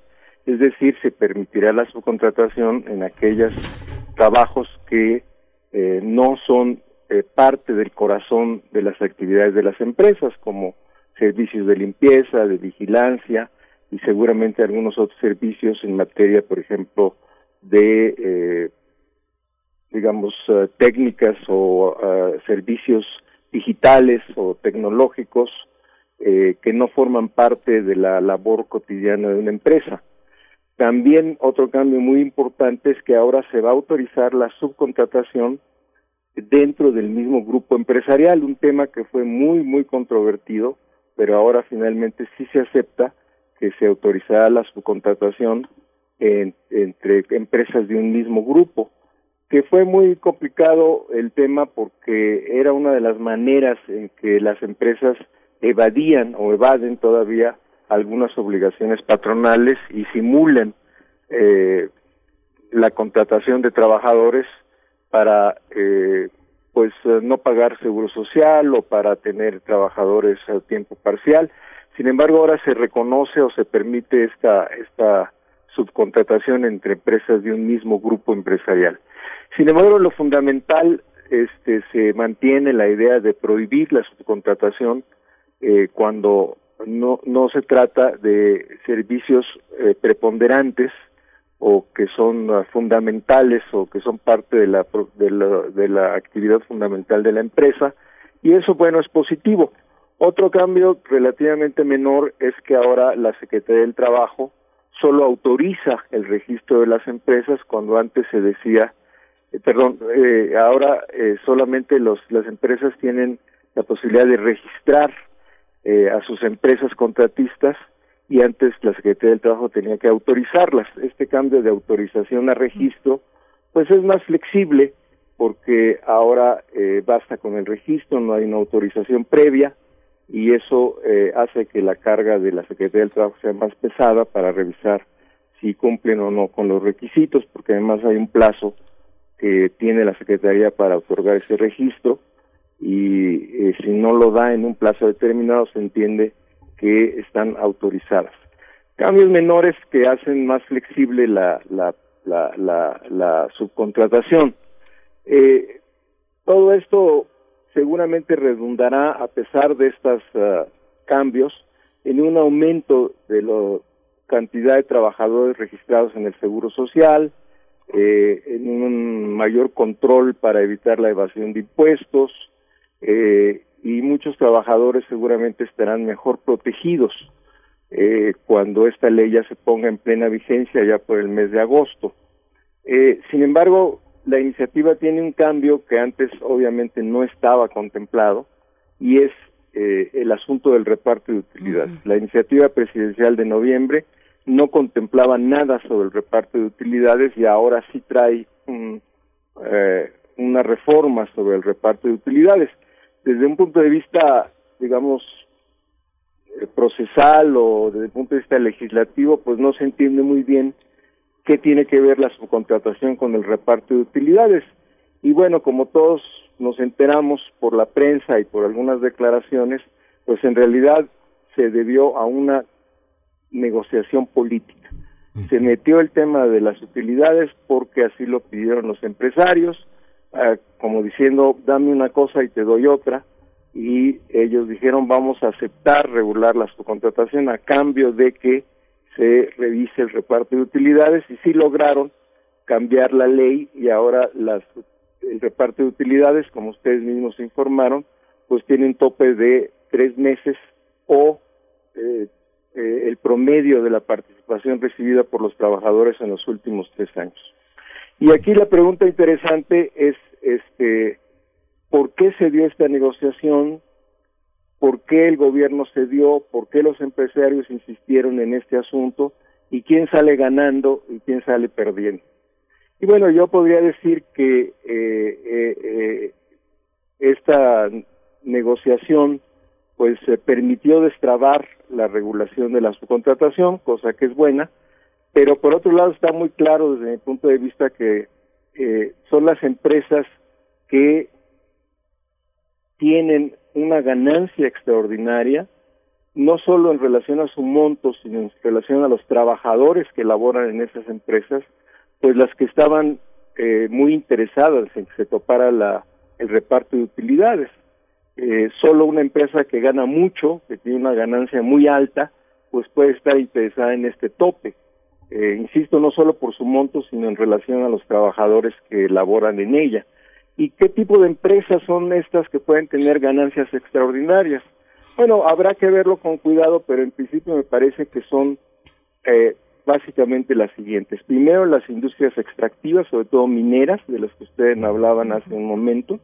Las empresas mineras, sobre todo las más grandes, las nacionales o nacionales, tienen ganancias extraordinarias porque venden productos eh, como oro, plata, cobre, etcétera, que muchas veces tienen un precio en el mercado internacional muy alto. No siempre son precios que oscilan, pero de ahí pueden obtener ganancias extraordinarias en algún momento dado o en algún tiempo X.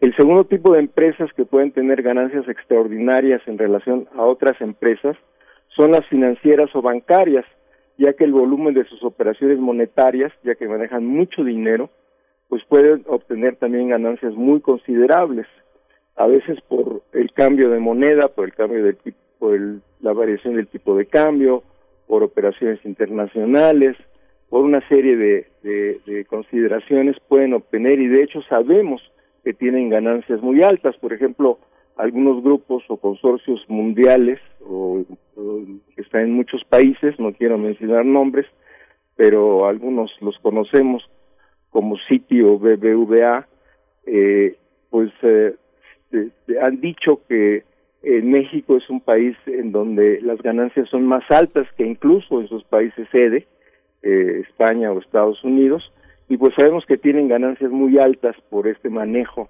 de eh, los flujos financieros.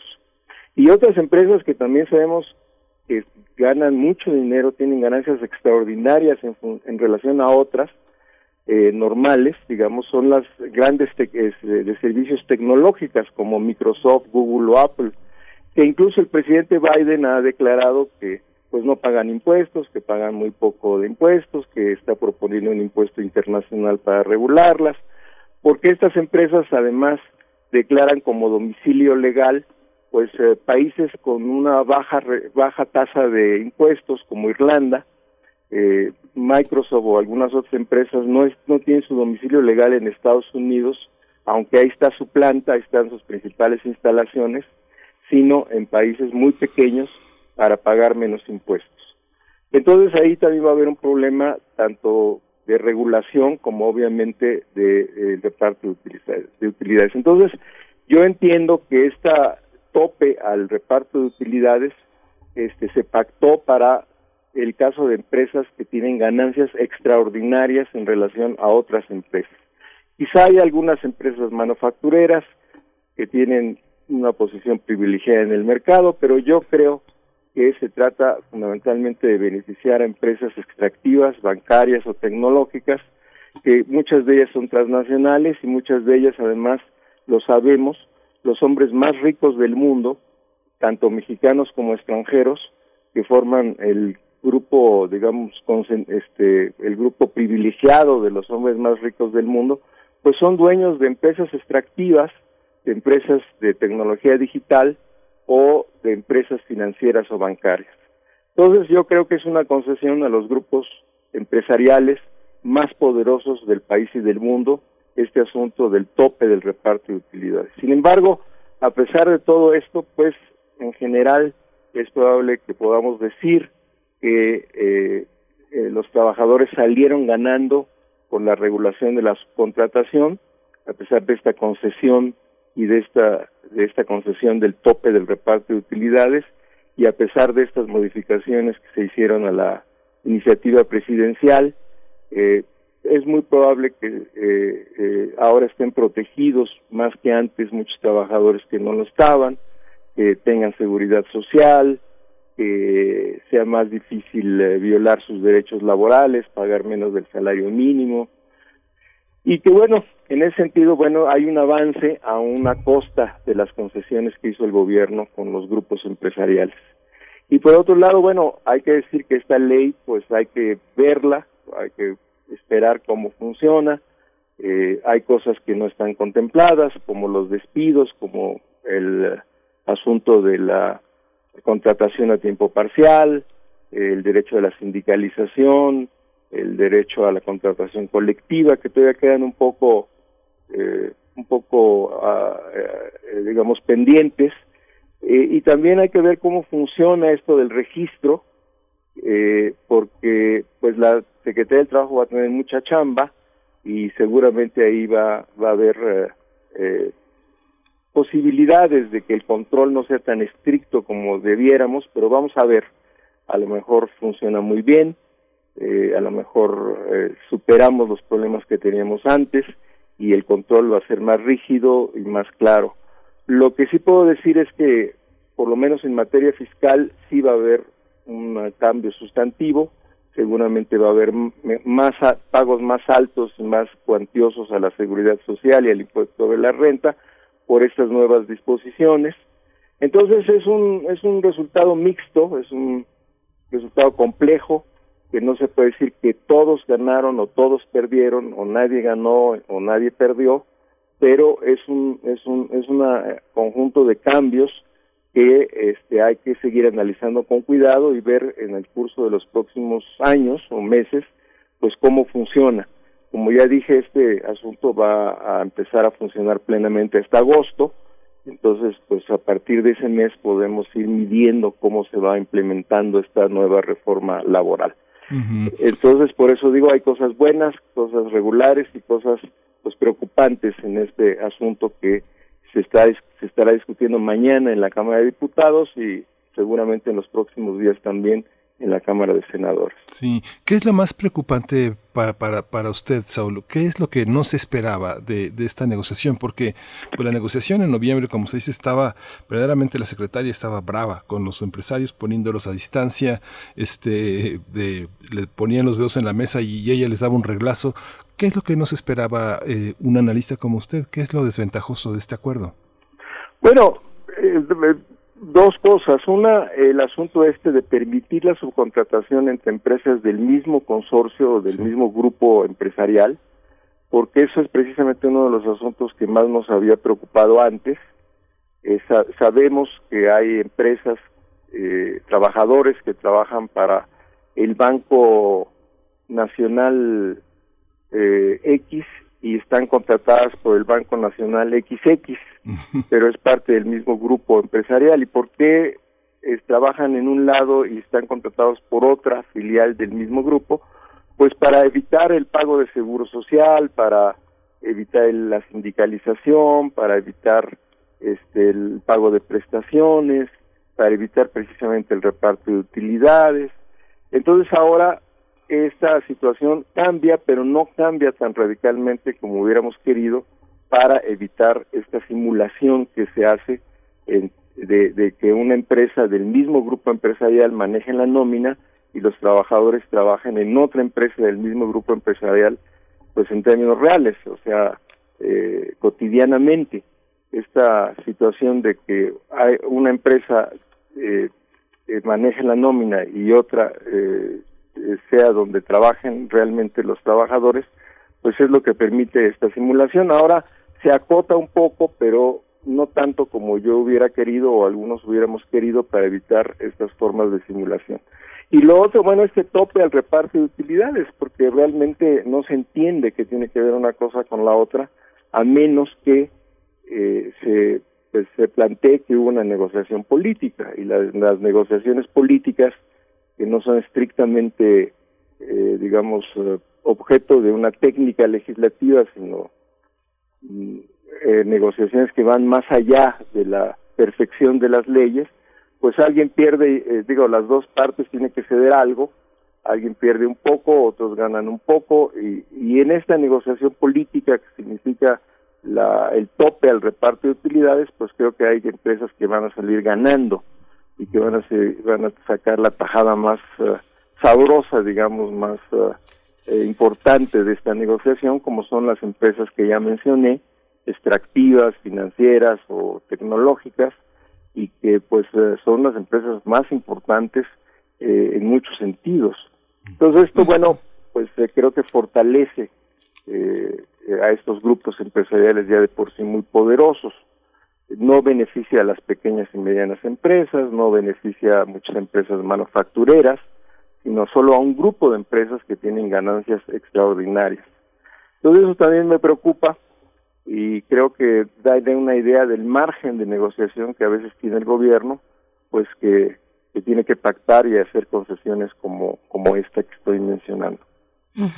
Profesor Saúl Escobar, bueno, antes de despedirnos, también eh, queremos hacer una invitación, invitación a un ciclo de conferencias donde participa usted precisamente, problemas del siglo XX mexicano, pero antes de que nos haga esa invitación y que nos comente los detalles de la misma, eh, yo quiero preguntarle, es tal vez una pregunta ingenua, pero, pero mm, en estos momentos de pandemia, particularmente en estos meses de pandemia, pues hemos visto en, prácticamente en todo el mundo o en muchos países, pues protestas, eh, inconformidades con algunos perfiles laborales que se han desarrollado todavía más durante la pandemia o que han sido, se han extendido o popularizado los repartidores, por ejemplo, repartidores de comida o de algunos productos eh, o labores que están mediadas por una plataforma digital, los call centers, es eh, ese tipo de servicios.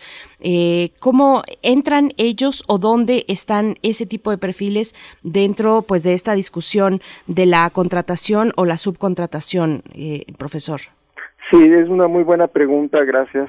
Yo creo que muchos de esos no están contemplados en esta reforma porque no están reconocidos como trabajadores subordinados, sino como trabajadores independientes.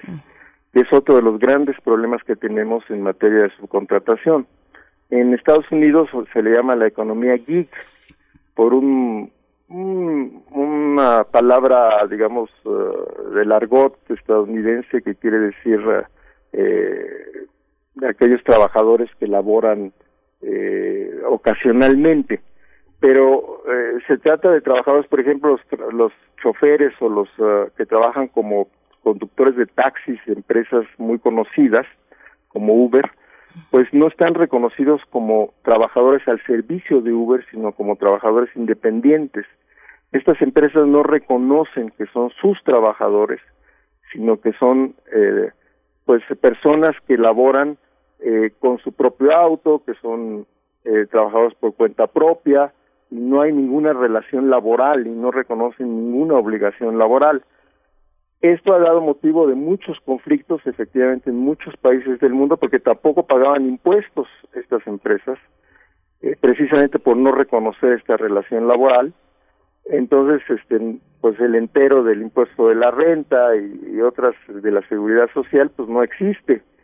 Entonces eh, algunos eh, países han obligado a estas empresas a reconocer a sus trabajadores como trabajadores subordinados y asalariados para que cumplan con ciertas obligaciones eh, laborales y también paguen ciertas prestaciones y, e impuestos como la seguridad social. Aquí en México también nos falta abordar ese problema eh, de las empresas contratadas por medios digitales, como usted lo mencionó, pero por lo pronto algunas de ellas no caben en esta reforma porque no están reconocidos como trabajadores subordinados, sino son según las empresas, creo que de, incorrectamente, eh, según ellas, como trabajadores independientes. En algunos casos, como los call centers, a lo, a lo mejor sí porque ahí es más difícil eh, eh, eh, es más difícil que las empresas demuestren que no son sus trabajadores asalariados y subordinados. Sería muy extraño que demostraran que, que no lo son, pero en otros casos, cuando efectivamente el cliente los contrata por medio de una plataforma digital, por un teléfono celular, sí hay argumentos para que las empresas digan que no son sus trabajadores. la Organización Internacional del Trabajo y, varios gobiernos han dicho que sí se puede demostrar la subordinación y por lo tanto la obligación de reconocerlos como sus trabajadores, pero esto ha sido motivo de litigios y de reformas legislativas. Entonces yo creo que una de las próximas tareas del Congreso va a ser precisamente legislar y discutir el problema de los trabajadores que laboran bajo plataformas eh, digitales, como usted lo mencionó. Sí, pues, Y bueno, sí, sí, sí. Perdón, Miguel Ángel, bueno, también este, la cuestión de invitarnos a este ciclo de conferencias, eh, nos quedamos con muchos temas, como siempre, con, en las charlas que realizamos con usted, el profesor Saúl Escobar, eh, a estos eh, se les llaman repartidores, eh, socios repartidores, ¿no? Socios, se les da este estatus de, de, de sociedad. eh, pero bueno, ahí con eso nos quedamos para invitar a la audiencia también a que se acerque a este ciclo de conferencias donde va a participar usted el próximo 14 de abril.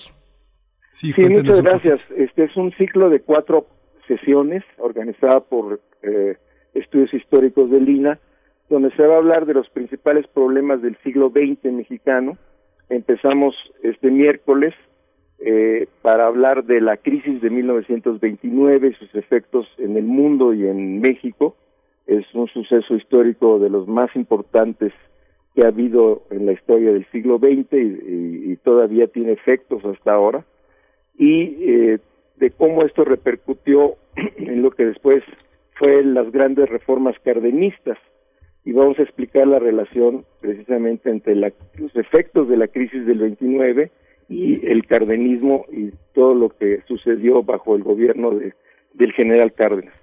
Entonces va a ser una charla a dos voces, digamos, participa el, doctor Sergio Hernández y, y yo, Saúl Escobar, para hablar de esta situación de los grandes eh, efectos de la crisis del 29 a nivel mundial y a nivel nacional y latinoamericano, y por otro lado de cómo esta crisis abrió, de alguna manera creó las condiciones o hay o, o, demostrar una relación histórica entre la crisis del 29 y las reformas cardenistas. Entonces creo que puede ser un tema interesante este y que ojalá nos acompañen va a ser por Radio INA, que es un ra- radio digital, no está en la radio abierta como Radio UNAM, sino por eh, pues las redes sociales ya conocidas, este YouTube, este Facebook Live, etcétera. Pero eh, este pues eh, ojalá lo puedan ver ya sea ese mismo día, el miércoles en la tarde a las 5 o después eh, queda grabado y queda ahí en los canales de, de las redes digitales. Así Bueno, que pues- cada mes, ca- perdón, cada semana, los miércoles vamos a tener una plática distinta sobre algún tema vital o clave del siglo XX mexicano. Mm, Pues suena muy interesante. Ahí estaremos y también haciendo el recordatorio. Y bueno, eh, en este espacio con próximas oportunidades de conversar, profesor Saúl Escobar To- Toledo, profesor de estudios históricos del INA, presidente de la Junta de Gobierno del Instituto de Estudios Obreros, Rafael Galván AC. Muchas gracias, como siempre, por esta participación. Gracias y buenos días. Buenos días. Bien, querido Miguel Ángel, nos vamos con música. Sí, nos vamos con música. Este, De vamos a escuchar de Gramophone All Stars, Levitante a la deriva.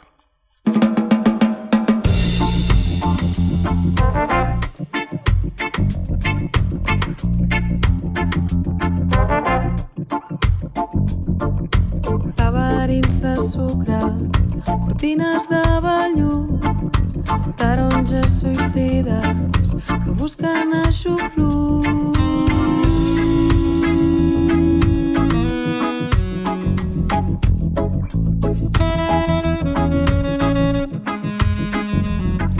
M'encanta el ritme màntric que proposa aquesta llum i en un estat oníric m'adono que hi ets tu.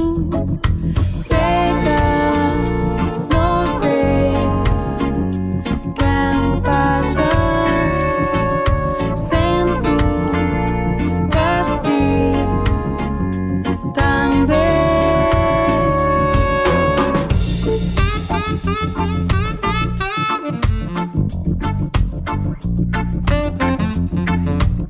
Mm-hmm.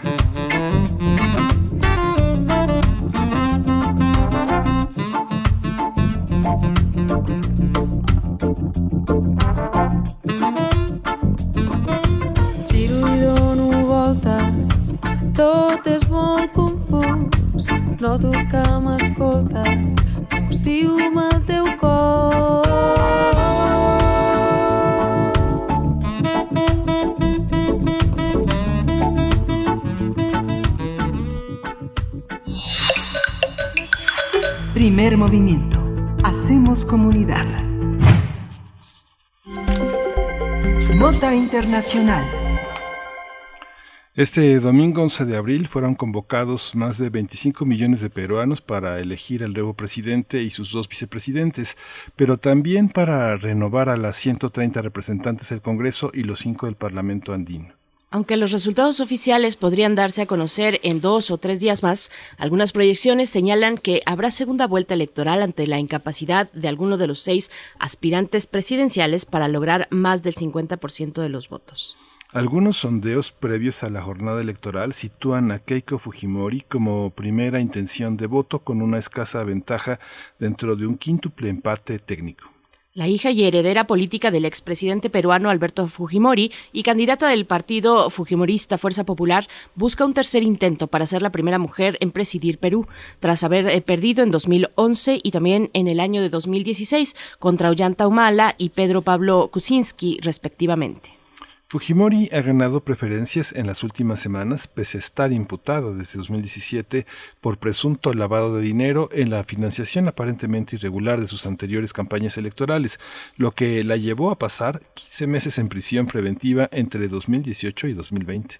Bueno, los sondeos también ubican al maestro y sindicalista Pedro Castillo, candidato del partido de extrema izquierda Perú Libre, en segundo lugar de preferencia en los votos, y en tercera posición aparece el candidato centroizquierdista Johnny Lescano del Partido Acción Popular.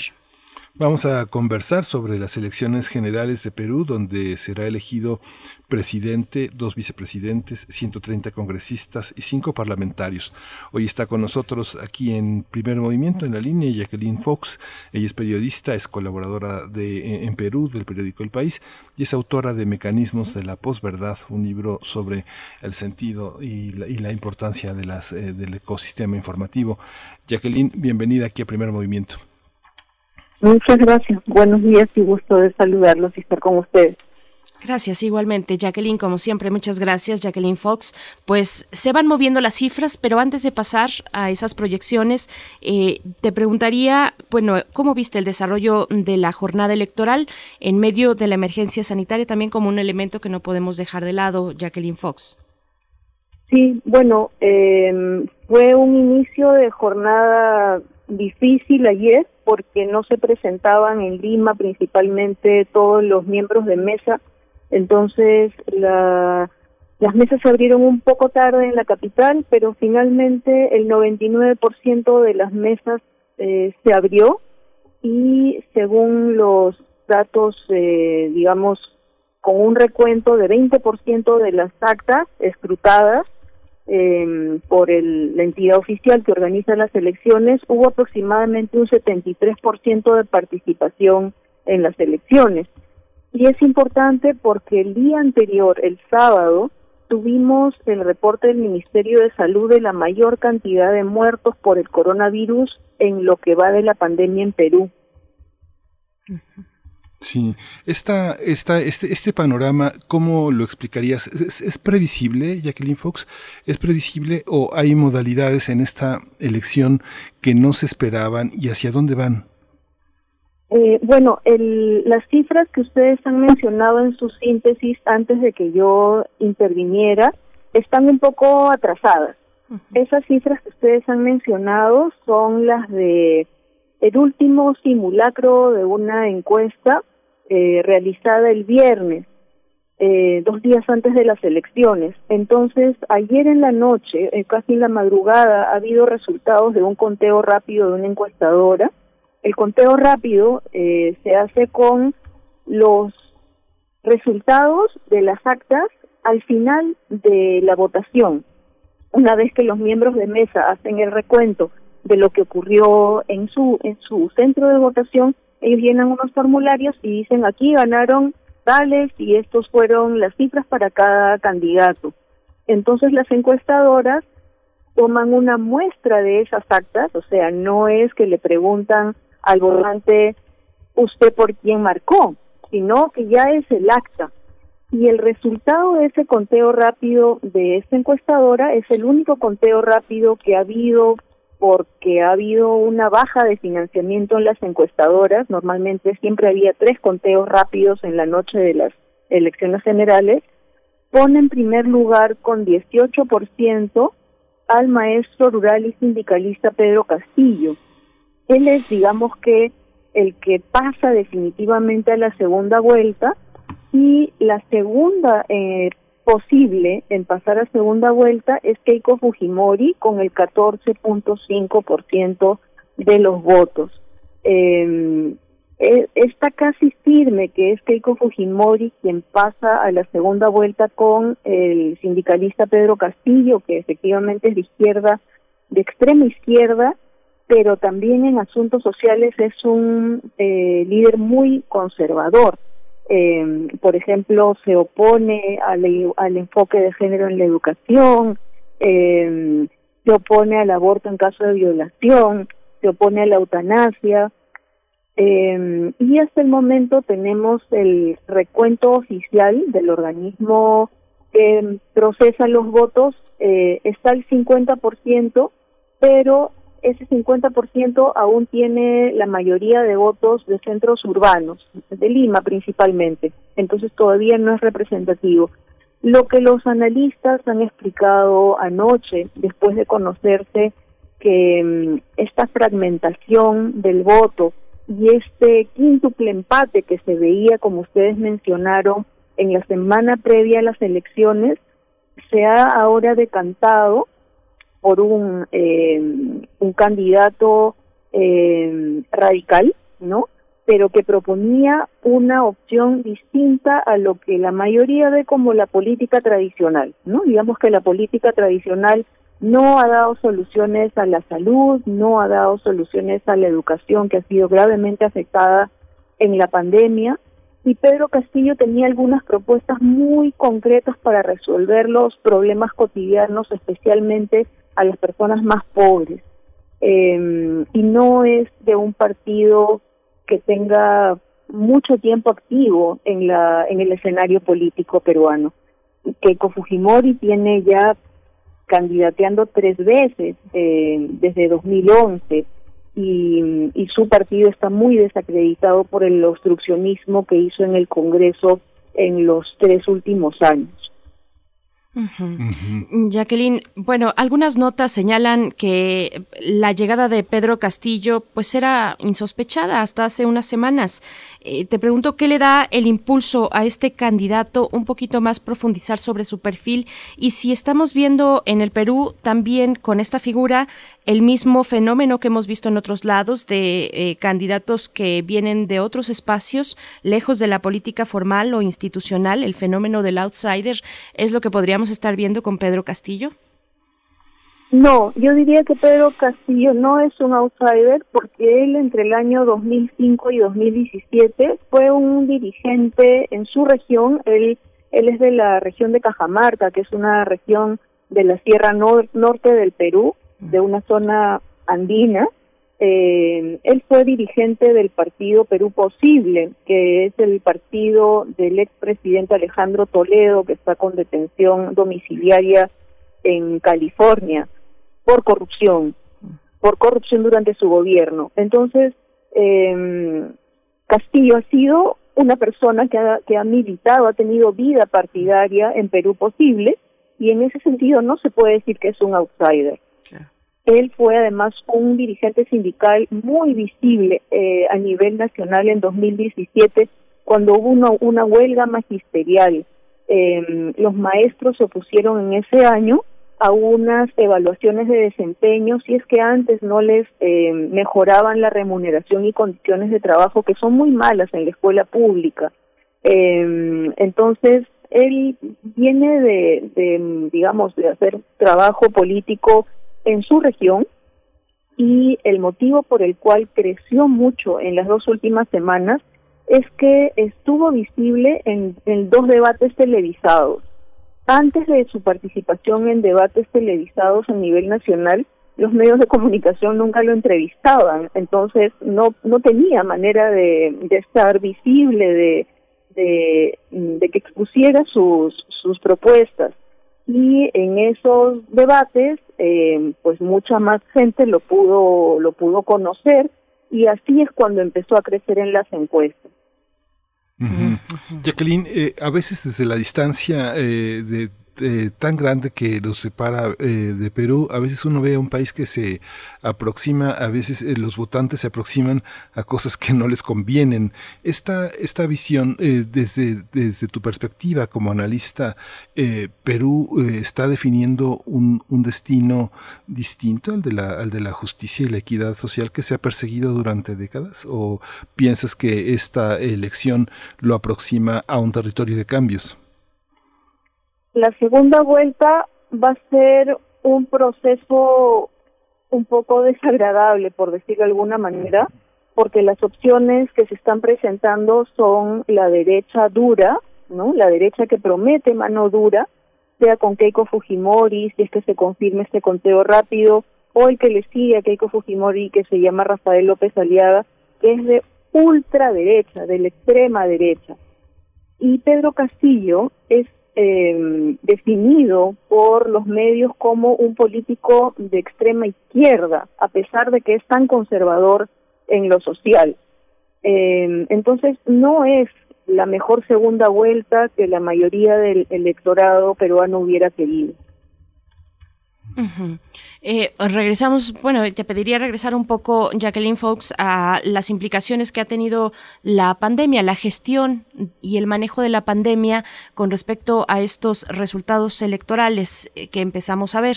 ¿Cómo, ¿Cómo se ve? ¿Hay una crítica y un descontento que se pueda reflejar en los resultados que estamos empezando a ver? Eh, Sí, bueno, algunos algunos politólogos hoy día en el, en el reporte que anoche enviamos al diario El País, eh, yo mencioné eh, la opinión de un politólogo llamado José Incio, que él menciona que hay gran descontento con el sistema político que hemos visto en los últimos cinco años. Y mm, la gestión de la pandemia ha sido muy deficiente, tanto por parte del presidente Vizcarra, que eh, estuvo hasta noviembre y que fue sacado de su cargo en un proceso irregular por el Congreso. Y luego eh, tuvimos un gobernante interino por seis días y luego venía el presidente de transición Francisco Sagasti. Las respuestas de ellos ante la pandemia no no son eficientes, hay una crisis del oxígeno desde enero. Las, los familiares de los pacientes de la COVID-19 eh, normalmente no encuentran lugar en, en los hospitales, no hay camas de hospital suficiente y menos hay unidades de cuidados intensivos suficientes y miles de personas se tienen que atender en su casa, tienen que cuidar a su a su familiar con pagando a un médico privado y comprando balones de oxígeno, cilindros de oxígeno o concentradores de oxígeno que son muy caros. Y mm, hay un déficit actualmente en el Perú de abastecimiento de oxígeno. Entonces es una situación sinceramente extrema que padecen muchas personas. Y el otro aspecto en el que la pandemia ha afectado gravemente a las familias de clase media eh, y a, a las familias pobres es la educación, el acceso a la educación.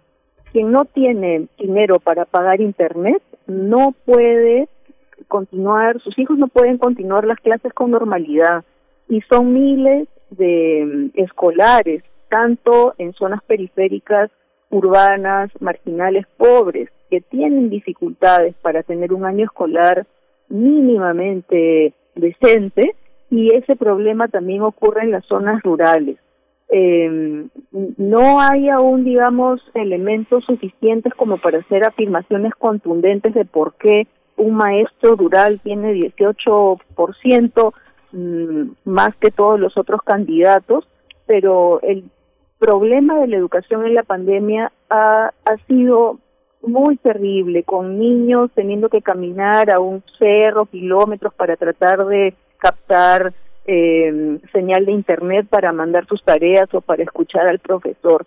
Eh, es posible que algo de esto, ¿no? El, logo del partido de Pedro Castillo, de quien pasa definitivamente a la segunda vuelta, es un lápiz, ¿no? Y muchas personas, cuando uno les preguntaba por quién vas a votar, qué es que decían que iban a votar por Pedro Castillo, decían el lapicito, ¿no? No decían Castillo, decían Pedro o decían el lápiz o el lapicito. Y, y ese es el, el, digamos, el, un contexto adicional en el que se han desenvuelto estas elecciones. El conservadurismo de un líder que aparece en apariencia eh, de ultraizquierda radical ha sido como una de las características también eh, del sistema político peruano. ¿Hay otras opciones?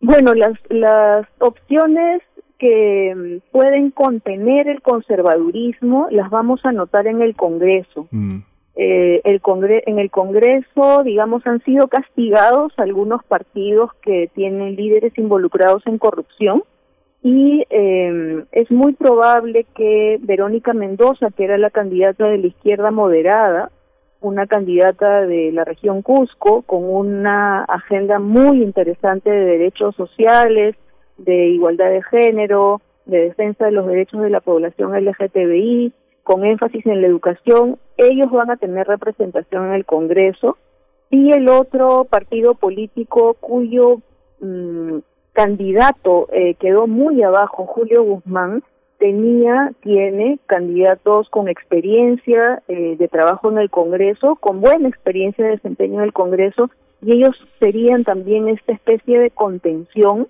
a eh, este embate conservador que estamos viendo, tanto de derecha como de izquierda. Bien, pues nos empezamos a acercar al, cierre de esta charla. Eh, Jacqueline Fox te pediría, pues, eh, ¿qué, se espera para esta semana? ¿Qué elementos importantes hay que seguir el rastro? Y también, ¿para cuándo se está planeando la segunda vuelta? La segunda vuelta va a ser la primera semana de junio, el 6 de junio, y eh, el Jurado Nacional de Elecciones, que es el organismo que luego va a tener que procesar las actas impugnadas, porque no todas las eh, no todas las actas pasan directamente al, al escrutinio, sino que a veces hay hay dudas o hay eh, digamos eh, mm, posiciones diferentes de los representantes de los partidos ante las cédulas, ¿no? Algunos quieren impugnar o quieren anular algunos votos por algún motivo de deficiencia eh, material en la cédula. Entonces, estos casos en los que quedan en duda el número de votos en, en algunas mesas, los tiene que procesar el Tribunal Electoral, el Jurado Nacional de Elecciones. Y anoche el presidente del Jurado Nacional de Elecciones ha dicho que terminarán de resolver todos esos casos de impugnaciones y de tachas en mayo. Así que eh, el organismo que hace el escrutinio tendrá un porcentaje de votos, o sea, avanzará en un porcentaje de votos importante, posiblemente hasta finales de esta semana, pero el, el recuento final, el escrutinio final, lo vamos a saber todavía el otro mes. Pues muchísimas gracias, eh, eh, Jacqueline Fox, por todo este, por todo este panorama de un país tan entrañable y, tan querido y tan importante. Pues eh, vamos a darle seguimiento y bueno, estamos, estamos al habla. Muchas gracias por atender siempre nuestra llamada. A ustedes, buen día. Gracias. Muy buen día, Jacqueline Fox, periodista, colaboradora en Perú del diario El País autora del libro Mecanismos de la posverdad. Y bueno, nos vamos a despedir ya. Bueno, faltan algunos minutos para el, para la hora, para las nueve de la mañana en este lunes 12 de abril. Lo que vamos a escuchar está a cargo de Sofía Maki, Niña de las Estrellas. Es esta canción para despedirnos de la radio Nicolaita Miguel Ángel. Sí, nos despedimos de la radio Nicolaita. Nos escuchamos mañana de 8 a 9 de la mañana aquí en estas frecuencias. Las estrellas, ya no llores, por favor. Que ese amor ciego y que lastima no es para tu corazón.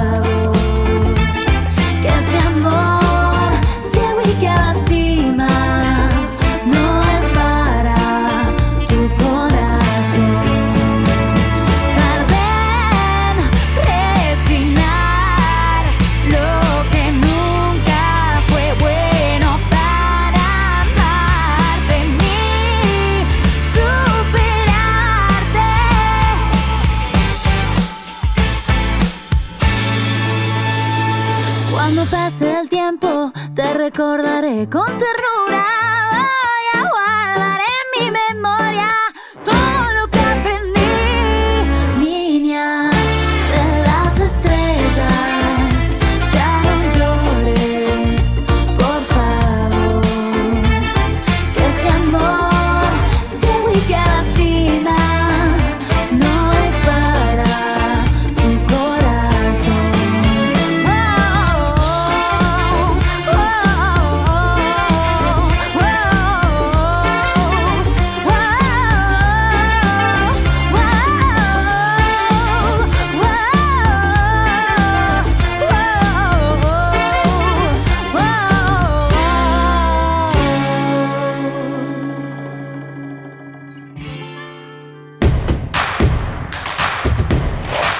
En redes sociales. Encuéntranos en Facebook como Primer Movimiento y en Twitter como arroba PMovimiento. Hagamos comunidad.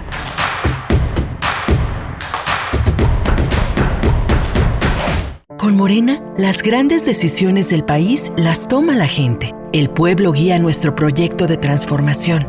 Hoy su voz suena más fuerte que nunca. El pueblo participa en la construcción del destino de México. Este movimiento es suyo. El pueblo elige a sus representantes y el destino de los proyectos y recursos de la nación que son suyos también. Nosotros respetamos la voluntad popular. Con Morena, el pueblo manda. Morena, la esperanza de México.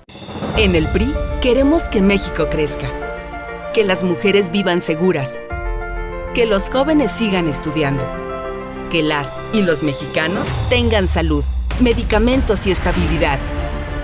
En el PRI trabajamos por las mujeres, por los jóvenes, por los estudiantes, por los adultos mayores, por las familias de México. PRI, el Partido de México. Voto tiene tanto poder que aunque tu candidata o candidato no gane, igual cuenta. En el frente de la boleta están las candidaturas de mayoría relativa. Detrás, las candidaturas de representación proporcional. Cuando marcas la candidatura de tu preferencia, también estás votando por la lista de representación proporcional del partido que elegiste. Y si tu candidato o candidata no gana, tu voto sigue contando para elegir a quienes integrarán la Cámara por representación proporcional. El 6 de junio, tu voto sale y vale. Contamos todas, contamos todos. INE. Alrededor de un tema siempre habrá muchas cosas que decir. Quizá haya tantos puntos de vista como personas en el mundo. Únete a la revista de la universidad donde convergen las ideas. Jueves a las 16 horas, después del corte informativo. Disentir para comprender. Radio UNAM, Experiencia Sonora. ¿Qué es el Tribunal Electoral del Poder Judicial de la Federación? Es el árbitro que hace valer las reglas de una elección. Es el órgano especializado encargado de resolver las controversias en materia electoral e impartir justicia. Que no te quede duda. El Tribunal Electoral cumple 25 años protegiendo tu elección.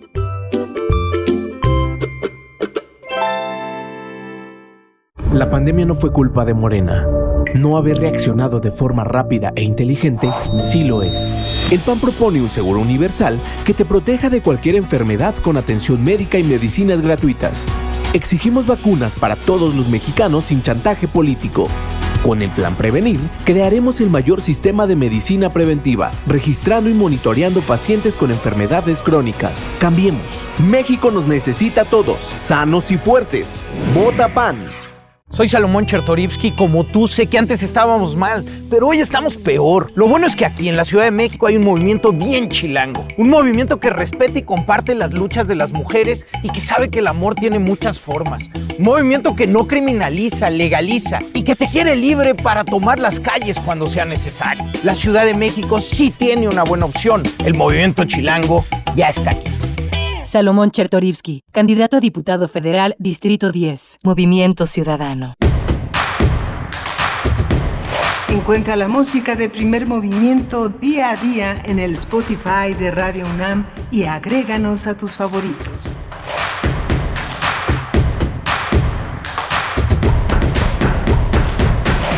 Hola, buenos días. Ya regresamos aquí a la tercera hora de primer movimiento. Estamos aquí en Radio UNAM, en Adolfo Prieto 133, con Socorro Montes al frente de los controles técnicos de esta, de esta nave, de esta cabina que conduce hoy el destino en la mañana de, de primer movimiento. Está Frida Saldívar en la producción ejecutiva, está eh, Violeta Berber en la asistencia de producción y, y Berenice Camacho está del otro lado del micrófono. Berenice, buenos días. Muy buenos días, Miguel Ángel Quemain. Buenos días a la audiencia que se suma en estos momentos. Eh, con mucho gusto les acompañamos en esta mañana de lunes 12 de abril. Tenemos varios comentarios en redes sociales en esta charla que tuvimos con Saúl Escobar Toledo eh, sobre eh, los nuevos acuerdos que se avisoran ya para el sector empresarial y entre el gobierno federal, por supuesto, para hablar del outsourcing y del reparto de utilidades. Varios comentarios, Miguel Ángel, varios comentarios. Empiezo con algunos. El de Refrancito dice: Buen día, gran tema laboral, la obligada negociación ante la imposibilidad de cambiar un modelo explotador de tajo. Ni hay país que lo, que lo haya hecho. El outsourcing es tan complejo y tiene huecos por todos lados. Los gobiernos son ejemplo de outsourcing también. Eh, el INA, por ejemplo, dice Refrancito. Eh, LinkedIn también nos dice, durante toda mi carrera he sido subcontratada. No conozco una empresa en donde mi profesión, aunque esté directamente relacionada con sus ganancias, no sea esencial. Soy creadora de Motion Graphic. Bien, eh, bueno, pues algunos de los comentarios, tenemos muchos, muchos más. Rosario Durán dice, recuerden que hay empresas que a sus empleados los tienen en empresas de servicios y las ventas las hace otra empresa, una segunda empresa. Así es que, bueno, también mm, Mayre Lizondo dice que qué bien por tratar estos temas laborales. Se pregunta por qué no hemos abordado en este espacio la cuestión de los profesores de asignatura de la UNAM para que expongan sus razones, las razones que los tienen en paro. Pues sí, una negociación muy complicada que sigue todavía eh, pues en pie, que sigue en camino, que sigue en esos, eh, en esa necesidad de reconocer precisamente el trabajo que se hace desde los profesores de asignatura y otras, también otros perfiles laborales. Dice Alfonso de Alba Arcos, los ciclistas son nuestros socios repartidores eufemismo. Ojalá de verdad le repartan utilidades a sus socios de negocio porque legalmente deben. Bueno, pues gracias, gracias a todos ustedes por, por estos comentarios en redes sociales, arroba P Movimiento, así estamos en Twitter, primer Movimiento UNAM en Facebook, Miguel Ángel. Sí, complejísimo. Eh, en el caso de algunas eh, facultades, en el caso, por ejemplo, de la FES Aragón, hay un pliego petitorio que no viene de los profesores, que no viene de, la, de los profesores de asignatura, sino que viene de los propios alumnos con demandas eh, también muy interesantes. Eh, el tema de los profesores y sus adeudos por parte de la universidad. La universidad envió un boletín donde ya quedó resuelta esa situación. Sin embargo, el sostén de la gran vida académica de nuestra universidad, pues está este, en los profesores de asignatura que tienen muchas desventajas. Yo creo que es uno de los grandes desafíos por venir, pero también justamente esto que tienen paro en el caso de la FES Aragón y de otras facultades es el tema de los alumnos, eh, las dificultades para es- escoger grupos, eh, la asignación de de las clases en los idiomas que eh, abren, abren las inscripciones a, las 7 de la mañana y a las 7.15 ya están, ya están cerrados los grupos. Este tipo de elementos, la presencia de las cámaras, de las pantallas abiertas, que muchos estudiantes se quejan de a la arbitrariedad de algunos profesores para este para castigarlos, para ridiculizarlos, para hacer comentarios que la comunidad estudiantil no considera pertinentes. Son discusiones son discusiones muy muy fuertes y al mismo tiempo también son muy pertinentes que vale la pena que nuestra universidad las retome. ¿no? Pero en eso están, en eso está el pliego petitorio es muy amplio, son más de 60 puntos entre los que vienen esos detalles, esos detalles que son, no son detalles pero que para los jóvenes son muy importantes. ¿no? Por supuesto, que se habla de la convivencia que, que ha sido muy compleja, eh, la convivencia mediada a través de, de pantallas y también la física, eh, la convivencia física presencial, bueno, tuvo sus cuestiones y ahora estos retos con la educación a distancia. Eh, para, para esta hora, para esta tercera hora de nuestro espacio, de el de ustedes y del nuestro, tendremos la poesía necesaria en la voz y en la selección de mi compañero Miguel Ángel En unos momentos más y una mesa del día muy interesante que conmemora a una escritora, a una poeta, Dolores Castro, mexicana. Miguel Ángel, va a ser muy interesante esta mesa. Sí, va a ser muy interesante porque, bueno, los homenajes nacionales solo puede hacerlos el gobierno federal. Sin embargo, la Universidad Autónoma Metropolitana y fundamentalmente, hay que decirlo, el poeta eh, Bernardo Ruiz, que es poeta y es narrador y ha sido un hombre que ha sostenido la revista Casa del Tiempo de la Universidad Metropolitana, ha organizado un homenaje que ha involucrado gente eh, toda la semana en Aguascalientes, eh, en Zacatecas, un gran homenaje, un gran homenaje para Dolores Castro con música, con poesía, con eh, muchas, muchos ensayos, muchos ensayistas y que bueno, nosotros también vamos a tener aquí en Radio Universidad, en Radio UNAM, la presencia de Elvira García, una extraordinaria periodista que ha entrevistado, ha tenido la oportunidad de dejar un patrimonio en nuestra estación cuando estuvo con, con, nosotros y parte de ese patrimonio es Dolores Castro, una larga conversación que va a ocupar toda la semana a las 5 de la tarde en nuestras frecuencias. Y en la mesa de esta mañana, para hablar de Dolores Castro, nos acompañará Mariana Bernardes. Ella es poeta, filósofa y ensayista, autora de eh, la publicación Dolores Castro, Crecer entre Ruinas. Así también estará Marianne Toussaint, poeta y ensayista, y Víctor Villalba, director de la Escuela de Periodismo Carto Carlos Septiem. Así es que, bueno, esto para la mesa del día. Y tenemos también Biosfera en Equilibrio con la doctora Clementina Equigua al cierre del programa, colorines, jacarandas y la vegetación urbana es el tema de esta mañana. Para que todo esto ocurra, pues vamos primero, Miguel Ángel, si estás eh, listo ya con la poesía. Vamos. Primer movimiento. Hacemos comunidad. Es hora de poesía necesaria. Pues hoy la poesía necesaria, como supondrán, es un nocturno y ese nocturno es de Dolores Castro Varela. Dolores Castro se firma con sus dos apellidos, ella nació en Aguascalientes en 1923, un día como hoy. Es una poeta y narradora, ensayista, crítica literaria que ha sido profesora en, nuestra universidad, en la UNAM, eh, en, la, en, la, Iberoamericana, en la Escuela de Bellas Artes de Veracruz, en Cuernavaca. Ha sido una gran profesora. Ya le dieron el Premio Nacional de Ciencias y Arte eh, en Literatura Lingüística en 2014. Ha sido ganadora del Premio Nacional de Poesía Mazatlán y bueno, ha sido profesora de la Escuela de Periodismo Carlos Septién García, donde ha eh, insuflado el espíritu de la poesía entre las generaciones de muchos, muchos estudiantes. Este poema lo acompañaremos con eh, eh, Back on Top de Van Morrison, otro, otro gran poeta. Dice así el nocturno de Dolores Castro. Aquí voy en el río desconocida, larga, y cabeceo en el viento como el toro, que en éxtasis levanta la llama de sus ojos, brillantes por la sed de oscuras aguas, y me hundo en la noche, como en el conocido pecho de mi madre, húmedo y sin palabras. Muerdo el fruto del día y en silencio voy como la rama enamorada y muda que danza. Ahí van mis sentidos prendidos en el vientre de la noche, como siete cabritas palpitantes y fijas.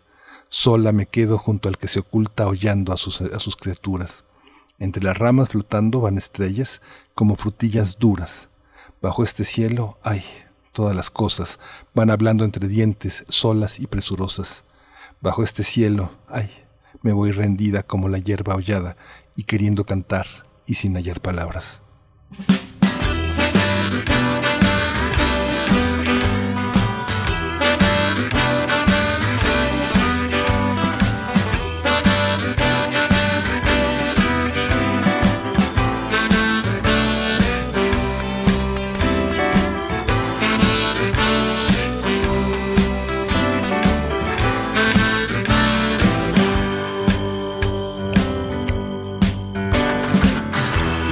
To see me when moon was new.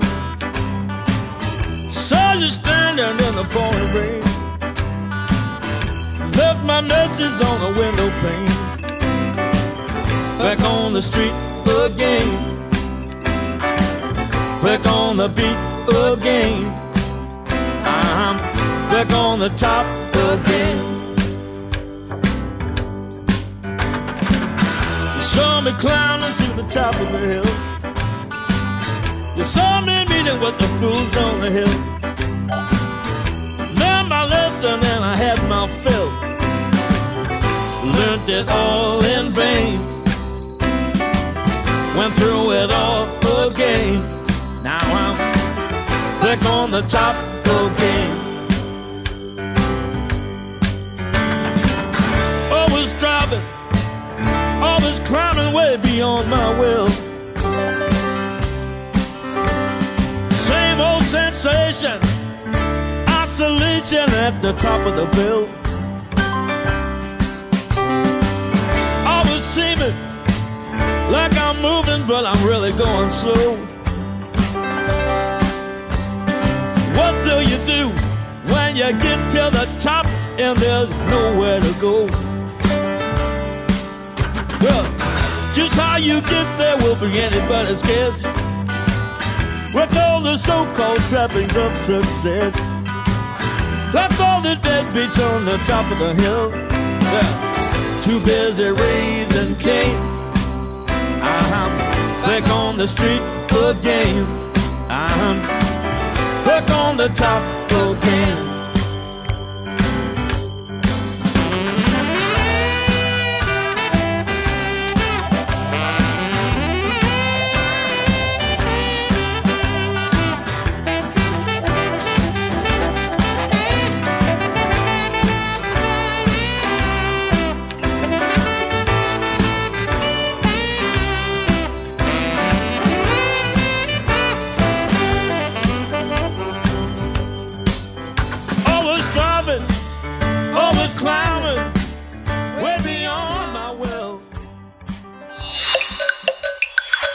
Primer movimiento. Hacemos comunidad.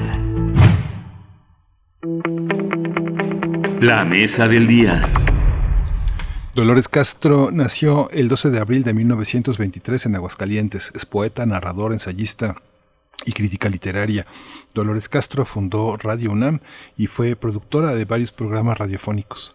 También fue profesora de literatura en instituciones educativas, así como en la Escuela de Periodismo Carlos Septiembre García, jefa de redacción de Barcos de Papel, miembro del Consejo de Redacción de Suma Bibliográfica y colaboradora de muchas publicaciones.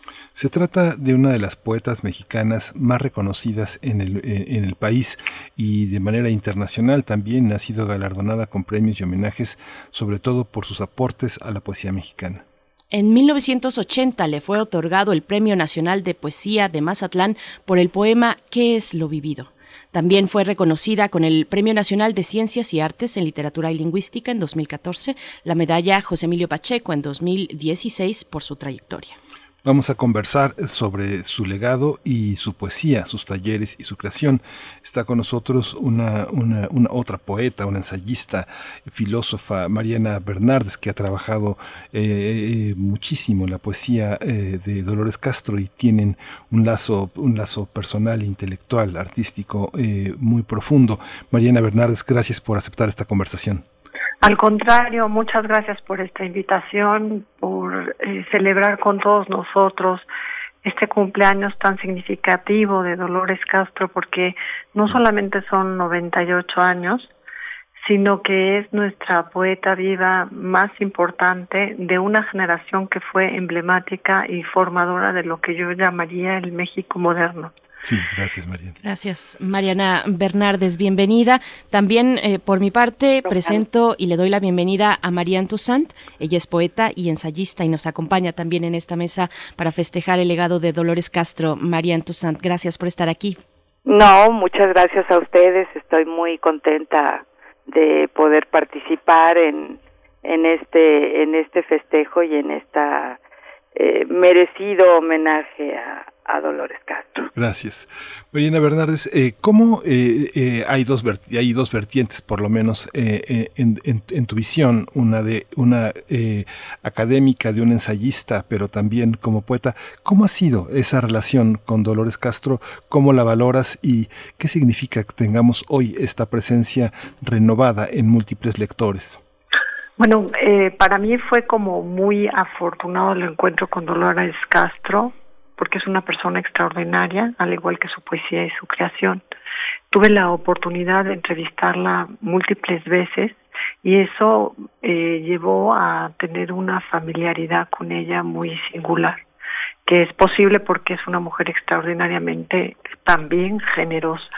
Te recibe en su casa, te hace parte de ella, eh, es una persona con una gran cordialidad y eh, es una gran conversadora la primera entrevista que yo hice con ella salió en el periódico de poesía y se conoce como La sencillez y las velas. Y fue eh, una conversación que duró muchas horas donde ella me contó su vida y lo que pensaba de la poesía, cuáles eran sus raíces, de dónde venían sus influencias, sus amistades, sus relaciones y qué era lo que hacía que ella escribiera poesía. Creo que ha sido formadora de muchas generaciones. Marian no me dejará mentir en este en estos temas y para mí ha sido eh, más que una maestra o más que una amiga, alguien muy entrañable. lo cual se dice rápido, pero que ha implicado, digamos, muchos años de convivencia. María entonces eh, los, eh, las poetas eh, mexicanas de, de, un canon del que tú formas parte, ¿qué, qué significado tiene una, una obra de una mujer tan longeva que no ha dejado de producir, que no ha dejado de enseñar y que, y que forma parte de muchos momentos de la poesía mexicana? ¿Cómo atraparla? ¿Cómo capturarla? Pues eh, mira, yo eh, coincido con, con Mariana en, en todo lo que ha dicho. y creo que, que Dolores Castro ha encarnado la poesía y esto es esto es algo muy interesante, ¿no? Es eh, eh, su persona y su vida han sido eh, una sola, una sola, una sola constante. Eh, es una mujer absolutamente brillante, eh, que ha tenido siempre eh, la tendencia a, a no alzar la voz, sino a permanecer. Tiene un estado de resistencia y es una voz eh, de su generación, es la voz más interesante porque es la que está comprometida, en este sentido es la más interesante porque es la que está comprometida socialmente y de una manera muy sutil. No hay un grito de de, de, de, protesta, no, es simplemente una conciencia profunda del dolor de la, del pueblo, ¿no? De la masa. Eh, y una crítica también. Entonces, para mí, como, como generación posterior, el ejemplo de, de, de Dolores es, es extraordinario. Yo también tengo una relación muy muy cercana con Dolores, le debo le debo que me haya empujado a, publicar por primera vez porque como es tan tan eh, generosa y tan acogedora toda su personalidad pues te hace sentir segura. Entonces para mí es es muy importante que siga eh, mm, educando a las generaciones nuevas porque les da es como la luz de un faro que no que no titubea en sus tendencias en sus convicciones eh, poéticas en unos momentos más, más adelante en esta charla nos va a acompañar también Víctor Villalba, eh, y lo, lo menciono, eh, bueno, él es director de la Escuela de Periodismo, Carlos Septién, lo menciono por este, por este ángulo del trabajo de Dolores Castro, el de la academia, el de la formación de nuevas generaciones, y, y pregunto un poco para las dos, pero empiezo contigo, Mariana Bernardes, ¿en cuántas claves se desdobla el trabajo y el legado de Dolores Castro, eh, tocar un poco de la cuestión académica, de, eh, formativa, pero también asistir a los eh, dobleces que tiene su, su obra poética, los asuntos que son recurrentes en su escritura, Mariana Bernardes. Pues es una pregunta muy amplia y como difícil de simplificar. Tiene muchos matices, como señalaba Marian, quizá el que ahora llama más la atención es la sutileza del compromiso social, eh, sobre todo, por ejemplo, en este último poemario que se llama Algo le duele al aire, pero ha transitado por muchos registros, además de, de la poesía, como puede ser el ensayo, mencionaban el guion radiofónico, eh, la cuestión de la docencia, pero este es un conjunto, esta es una persona que tiene un profundo eh, raigambre en la poesía, porque la poesía se vuelve un modo de estar, se vuelve una ética, se vuelve una forma de mostrar un bienestar. Es decir, la poesía nos muestra otros modos de vida lejanos a la violencia y cercanos al corazón. Eh, no en balde, no esta metáfora que también cruza toda su poesía, que es la del corazón transfigurado, eh, también la idea de que la tierra está sonando. La poesía genera pertenencia, genera religación, eh, nos permite estar con los otros. La pertenencia evita la orfandad que nos violenta. Creo que en este sentido hay una comunidad eh, de significado que permite a las personas eh, eh, entrar en la capacidad poética para generar proyectos vitales positivos. Por eso es importantísimo también lo que mencionaba Marianne, de que es un faro, ¿no? Es una guía, es un, es un ejemplo de lo que se puede hacer incluso en circunstancias difíciles. Eh, siempre que se tenga la alegría de vivir.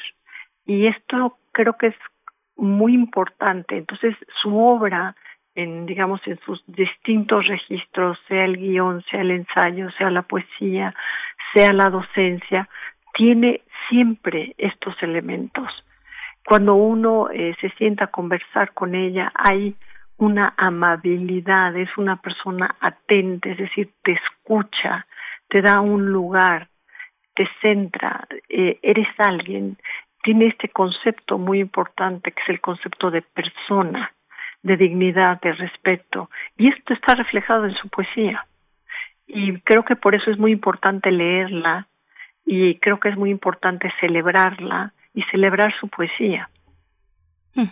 Marian, Marian Toussaint, ¿qué decir sobre, sobre esto, sobre este hilo, los tránsitos literarios de Dolores Castro, algunos menos conocidos como eh, el trabajo y su labor en radio, en guiones radiofónicos, eh, cómo podemos ir desdoblando eh, a la luz, bueno, de tantos, de tantos años, de una carrera tan, tan importante, con un legado mm, que imprime, pues, para las nuevas generaciones también, pues, alcances mayores, como el de Dolores Castro. Bueno, la, la, mm, eh, la flexibilidad que tiene Dolores Castro en eh, es, un cerebro lúcido, eh, podía tener estos registros distintos de ensayo, eh, de estar atenta a la poesía o a la obra de otros, como, como los guiones radiofónicos. Eh, también escribió una novela, nada mala, a mí me gustó esa novela y le pregunté alguna vez, que también como Mariana le hice alguna vez un par de, de entrevistas, que por qué no había seguido con la narrativa. Y me decía pues que, que tenía, que, ahí sí la rebasaba porque tenía muchos hijos, porque trabajaba mucho y bueno, su centro, su, su centro neurálgico era, era la poesía. Pero eh, Dolores Castro es un ser humano muy vasto, intelectualmente hablando, es, es tiene mucho mucha capacidad para para um, amplificarse eh, intelectualmente en, en, en, en, otras áreas. Eh, pero creo, sigo creyendo que su, su verdadera esencia siempre permaneció en, en, en la poesía. Es lo, lo más eh, notorio en su en su en su bueno en su obra y en su carrera no Mariana, eh, eh, Dolores Castro ha estado galardonada por todas partes, ha recibido mm, una gran cantidad de reconocimientos. Yo creo que es tarde, ha sido, fue tardío el Premio Nacional de, Ciencias y Artes de Literatura, muy tardío porque ya es, forma parte del Sistema Nacional de Creadores. Tal vez ella eh, ha soltado ya muchas amarras, no tiene tantas necesidades como un poeta joven, pero es una, en las antologías, en la crítica, ¿Tú crees que le ha sido devuelto el trabajo que ha realizado? ¿Ha tenido la crítica y el trabajo de antología que merece? Pues mira, yo creo que más allá de la crítica, ha tenido un grupo de lectores permanente y que ha cruzado distintas generaciones, que al final yo creo que es lo más importante. Si ha sido antologada antes o después, tampoco tiene mucha importancia en el sentido de que la obra perdura y la cuestión es que ha generado lectores, porque ¿de qué te sirve ser antologado si no tienes lectores? ¿De qué te sirve tener críticos si finalmente no te leen? Ha sido, yo creo que muy particular el, digamos, la, la vida literaria de Dolores, porque como señala Marianne, eh, ¿por qué no se dedica a la novela? Pues porque tiene siete hijos para sacar adelante, ¿no? Que esa es una creación primaria. Y en ese sentido, no es que sea eh, secundaria la obra, sino que va paralela. Entonces creo que lo esencial está allí y el peso de la de la obra está allí y creo que eh, con el tiempo irá sembrando y sembrando más porque además es una poesía de una cala muy profunda. Eh, parece muy simple, pero no es muy simple y la expresión de esa sencillez tiene la ventaja de que se va quedando con uno y los versos te van acompañando. ¿Qué, qué mejor legado que ese? Eh, si la crítica ha sido tardía o no, no lo sé. Sí te puedo decir que hay muchas tesis ya de maestría y de doctorado en el ámbito académico que han, se han hecho a lo largo de los años, que quizá no ha sido tan mediática, pues sí, pero también me da la impresión de que a ella le gusta esta intimidad, esta conversación cercana, esta familiaridad y que mm, quizás los grandes públicos las usen y prefiera esto, ¿no? Esta esta liga de cercanía que tiene más sentido que esta homologación donde no conoces el nombre de las personas. Sí. Mariana, pues te agradecemos muchísimo. Te tienes que ir porque en unos minutos va a empezar un gran homenaje que es el lunes, el miércoles, el jueves y el, y el domingo. Te agradecemos mucho. Vas a estar en la mesa a las 10 de la mañana con Juana María Naranjo y con Lucía Rivadeneira justamente para hablar de Dolores Castro y el silencio imposible. Te agradecemos mucho tu disposición y bueno, estamos en contacto, Mariana. Muchas Al contrario, muchas gracias y aprovecho para poderle mandar también un abrazo con mucho cariño a Marianne.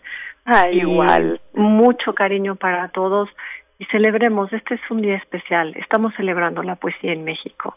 ¿Qué más se puede pedir? Muchas gracias, un abrazo enorme, Mariana. Un abrazo, hasta luego. Hasta luego pues en estas emisiones de, en este homenaje en Zacatecas, nuestra radio universitaria va a estar presente con las producciones que hoy podemos escuchar en Radio NAM. Marian, eh, un poco esta, ¿Quiénes son? ¿Quién es el universo generacional de Dolores Castro? Ella vive 98 años, ha vivido 98 años y ha dejado en el camino. Cuando se tiene 98 años, gran parte de los amigos, de los colegas se han quedado, se han quedado atrás. ¿Cómo es esta, cómo es esta red de amistades? Bueno, sí es bien importante lo que lo que eh, quisiera retomar esta pregunta de, que le que le hiciste a Mariana de la crítica tardía o el reconocimiento tardío. Eh, yo sí considero que la calidad de, de Dolores Castro desde unos inicios era enorme. Eh, hay una antología de mascarones cuando todavía estaban en la facultad eh, Rosario Castellanos y ella, eh, y Jaime Sabines también, eh, donde vienen poemas de Jaime Sabines, poemas de de Rosario Castellanos, poemas de Dolores Castro, que compartían la facultad eh, de letras y el que sobresale realmente el poema que sobresale es el corazón transfigurado de, de Dolores. En ese momento era el que tenía para mi, mi juicio más, eh, más fuerza, pero recordemos que estaba la figura intelectualmente eh, abrumadora de Rosario Castellanos y eso tal vez eh, contribuyó más y aparte decisiones personales de vida, ¿no? Pero eclipsaba un poco o fue eclipsando eh, la figura de Dolores injustamente, ¿no? Injustamente porque tenemos un fenómeno en la crítica mexicana, en, en la agrupación mexicana, eh, que espero que esto cada vez desaparezca, en donde el grupo de hombres que, que se consideran eh, la cúpula de, de los círculos literarios siempre tienen una abeja reina, ¿no? Pero solo una. Entonces eso dejaba a las a las otras que no pertenecían a grupos específicos literarios sin el abrigo de, de, esto, de crítica, de reconocimiento, de, de publicaciones. Eh, sí perteneció a eh, Dolores Castro a este a este grupo que se le llama el de los 50, ¿no? Donde está Jaime Sabines, donde está Rosario Castellanos y donde está siendo más joven eh, en esta generación Enriqueta Ochoa. Eh, pues se le murieron todas. Eh, Enriqueta Ochoa decía que su más entrañable amiga era Dolores Castro. No se frecuentaban lo que hubiesen querido, pero pero compartían esta esta serenidad de que el tiempo habla en, en la obra de, de las personas, eh, Toussaint, bueno, acá en redes sociales nos están precisamente sobre este tema, sobre quiénes son los interlocutores literarios de Dolores Castro. Nos comentan por acá eh, sobre la eh, relación con Rosario Castellanos, una obra de Rebeca Orozco, El aire en que se crece, la novela sobre Rosario Castellanos, y bueno, eh, nos dan estas recomendaciones. ¿Cómo llega, cómo llega en estas relaciones, cómo se traza la llegada literaria de Dolores Castro al siglo XXI, eh, con quienes eh, se puede espejear, dialogar. Cuéntanos un poco de esto también, Marian. Sí, bueno, mira, yo considero que lo interesante de leer a Dolores Castro es que, bueno, sí tiene interlocutores, pero permanece siendo individual, ¿no? Y esto es en esta triada de mujeres que me parece más interesante, eh, que como, como generaciones posteriores tenemos que, que mm, eh, investigar y que leer y que estudiar, eh, permanecieron cada una con un acento distinto, con una, con una, con un lenguaje personal y con intereses humanos diferentes. Eh, pero obviamente pues era este grupo en donde también estudió en, en, en su tiempo eh, el nicaragüense, eh, este sacerdote, se me va el nombre ahorita, importante que murió. Ernesto Cardenal. Ernesto, Cardenal. Eh, Dolores Caso perteneció al grupo de los ocho. El grupo de los ocho, eh, no recuerdo todos los nombres, pero estaba formado eh, en un principio por, por este, Rosario Castellanos, eh, Avilés Favila, Alejandro Avilés Favila, eh, Novaro, eh, ¿quiénes más? No recuerdo porque fueron muriendo. Yo conocí, fui a una o dos cuando ya no estaba Rosario Castellanos, ya estaba muerta, pero el grupo de los ocho fue un grupo que tenía una una creencia religiosa muy importante, sí, era la raigambre espiritual era muy importante y además lo literario. y duraron reuniéndose toda la vida, ¿no? Era un grupo muy compacto y que se no que se ayudaban de manera mafiosa, sino realmente como deben ser los grupos literarios de de apoyo y de un, un intercambio intelectual profundo, ¿no? Sí. María, Eh, estaba, sí. estaba Alejandro Avilés, que justamente por eso también está en la Escuela de Periodismo. Roberto Cabral del Hoyo, que por eso es en Exacto. Zacatecas el homenaje. Javier Eh, Peñalosa, que fue su esposo. Exactamente. Honorato Eh, se me olvida, se me olvida, no, no, no alcancé a, a encontrar mis fichas sobre la, la vida de, pero eran los ocho Sí, y ellos se festejaban mucho como grupo porque porque era además asistir con ellos era como estar en en una reunión muy madura no tenían todos mucha madurez eh, no no física sino también intelectual pero al mismo tiempo se juntaban como si fueran todavía jóvenes tenían esa vitalidad de de, de tallerearse y de corregirse, decir ese no me gustó, me gustó más el que trajiste la otra vez, este ya lo arreglaste. Realmente eh, eh, su relación con, con Javier Peñalosa creo que también es de esos de esos matrimonios ejemplares.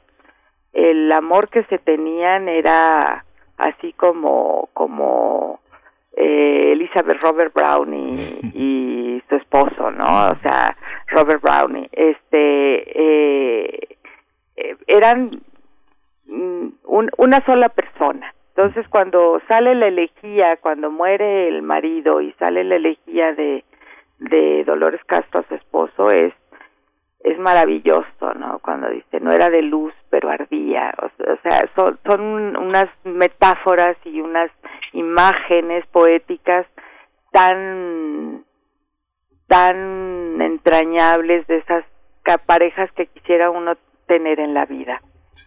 Marian, bueno, también a esta charla se suma ya un poquito hacia el cierre, pero eh, con un ángulo muy, muy interesante, que es el de la dimensión académica, formativa, los talleres de lectura, de creación, y nos acompaña precisamente Víctor Villalba, director de la Escuela de Periodismo Carlos Septiem. Víctor Villalba, bienvenido, gracias, gracias por estar, por asistir a esta charla.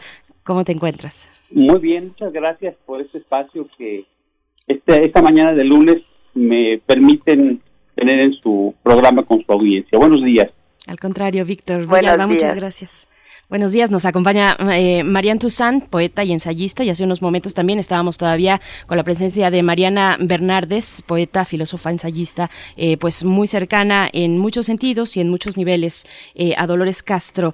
Mm, Víctor, eh, te pregunto sobre esta, esta cuestión, la, eh, el ángulo o el- la dimensión docente, académica, formativa de mm, Dolores Castro, eh, del trabajo en la Escuela de Periodismo Carlos Septiembre que tú diriges, eh, ¿qué nos puedes comentar al respecto?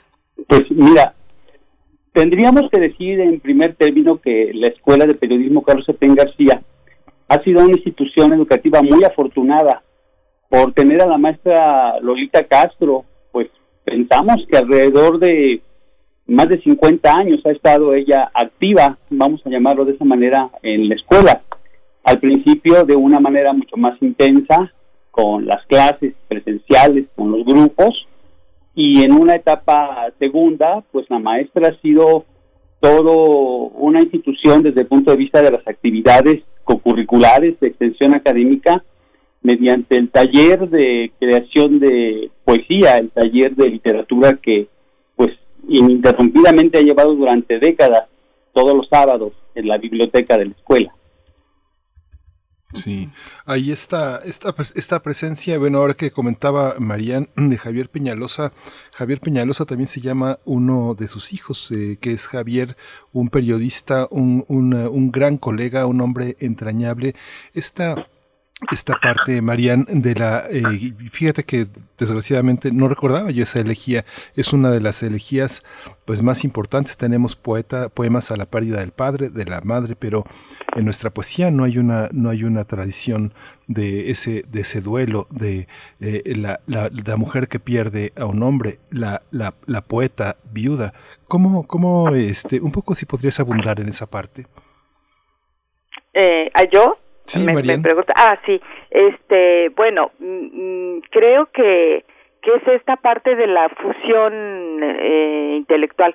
Algo muy importante era que Javier Peñalosa era, bueno, era por, por en, en palabras de, de, de Dolores Castro, era un compañero de vanguardia, o sea, era un compañero donde estaba muy preocupado por que se le reconociera a la mujer su lugar, ¿sí? Entonces, eh, hicieron un equipo, una, una cohesión eh, de esta pareja en donde él peleaba por ella y por su obra y ella pues peleaba también por por por por lo que él escribía y por lo y por porque sobreviviera porque era un fue un hombre eh, desgraciadamente con muchas limitaciones eh, de salud no pero es una elegía realmente sí es cierto no hay elegías de viudas en, la literatura escrita por mujeres en México y esta es una una elegía de una entrega y de un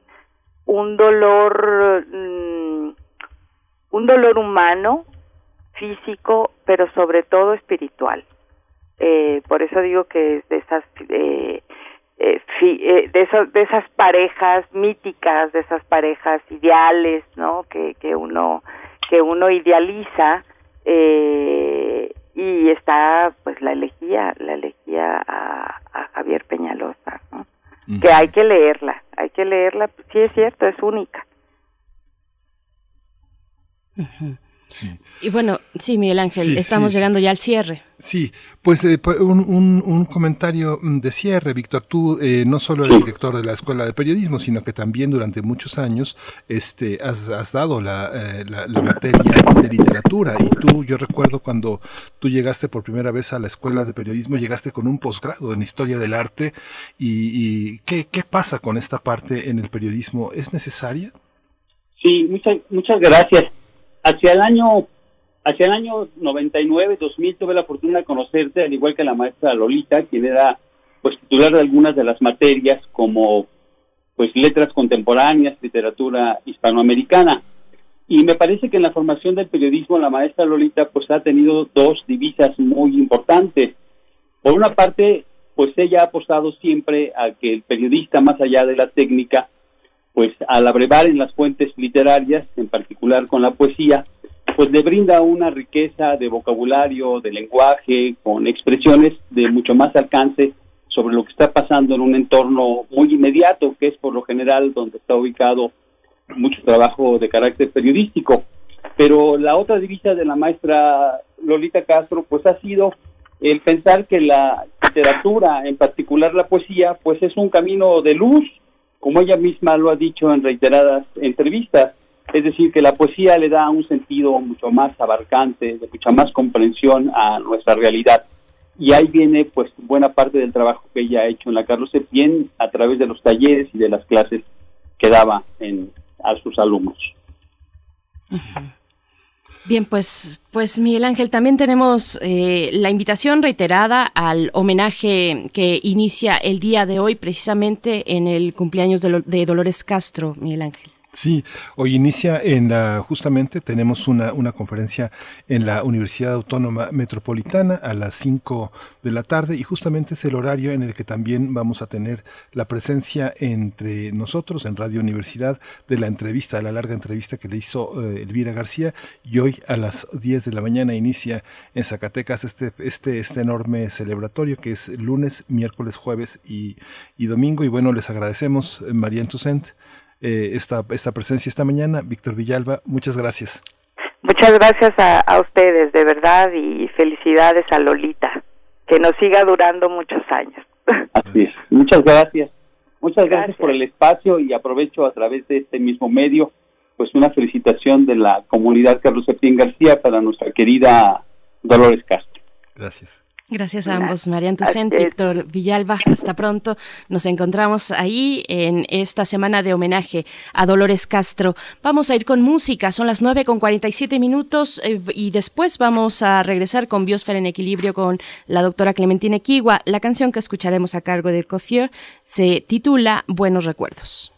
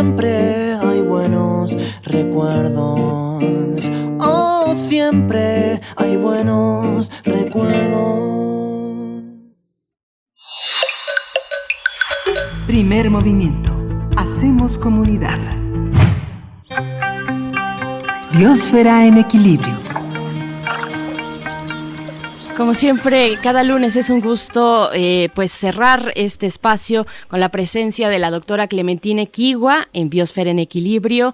Ella es bióloga y doctora en ciencias por la Facultad de Ciencias de la UNAM, divulgadora del Instituto de Ecología también de la UNAM y en ese instituto lleva las redes sociales del mismo instituto y de la revista digital Oikos que les invitamos a consultar de manera pues así, digital, en línea. Doctora Clementina Kiwa, ¿cómo estás? Eh, buen lunes, bienvenida.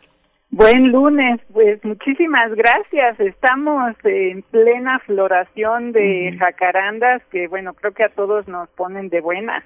Sí. Sí, son hermosas, son bellísimas. Estamos en, en ese momento y vamos a hablar precisamente de colorines, jacarandas y la vegetación urbana, doctora Clementina. Exactamente. Bueno, eh, esta idea de tener estas floraciones espectaculares creo que vienen un poco de esta este regalo que hizo el gobierno de Japón a Washington, en donde regalaron más de tres mil árboles de cerezos a la ciudad y a principios del siglo XX eh, las avenidas de repente empezaron a explotar en rosa para dar la bienvenida a, a la primavera.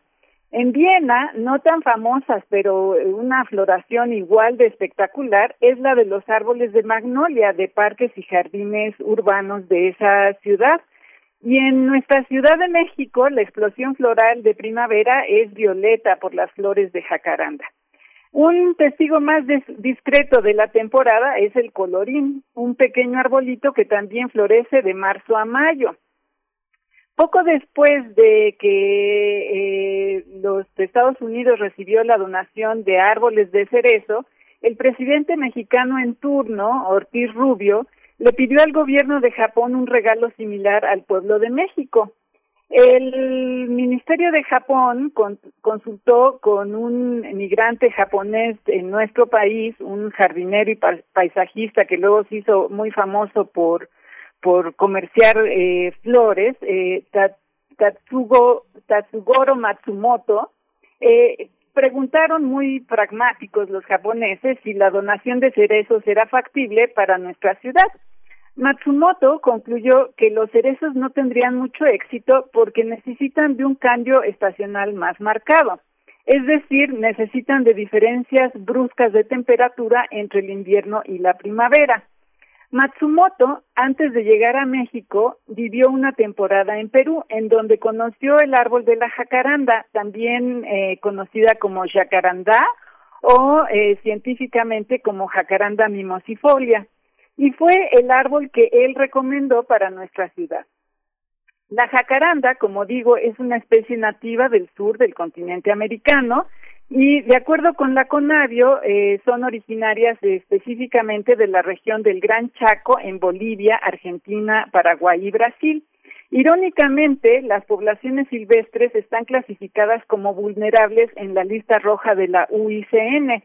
Es vulnerable por la destrucción de su hábitat nativo.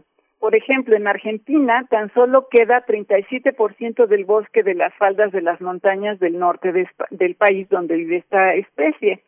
La jacaranda se adaptó muy bien al clima y otras condiciones ambientales de ciudades del centro de nuestro país.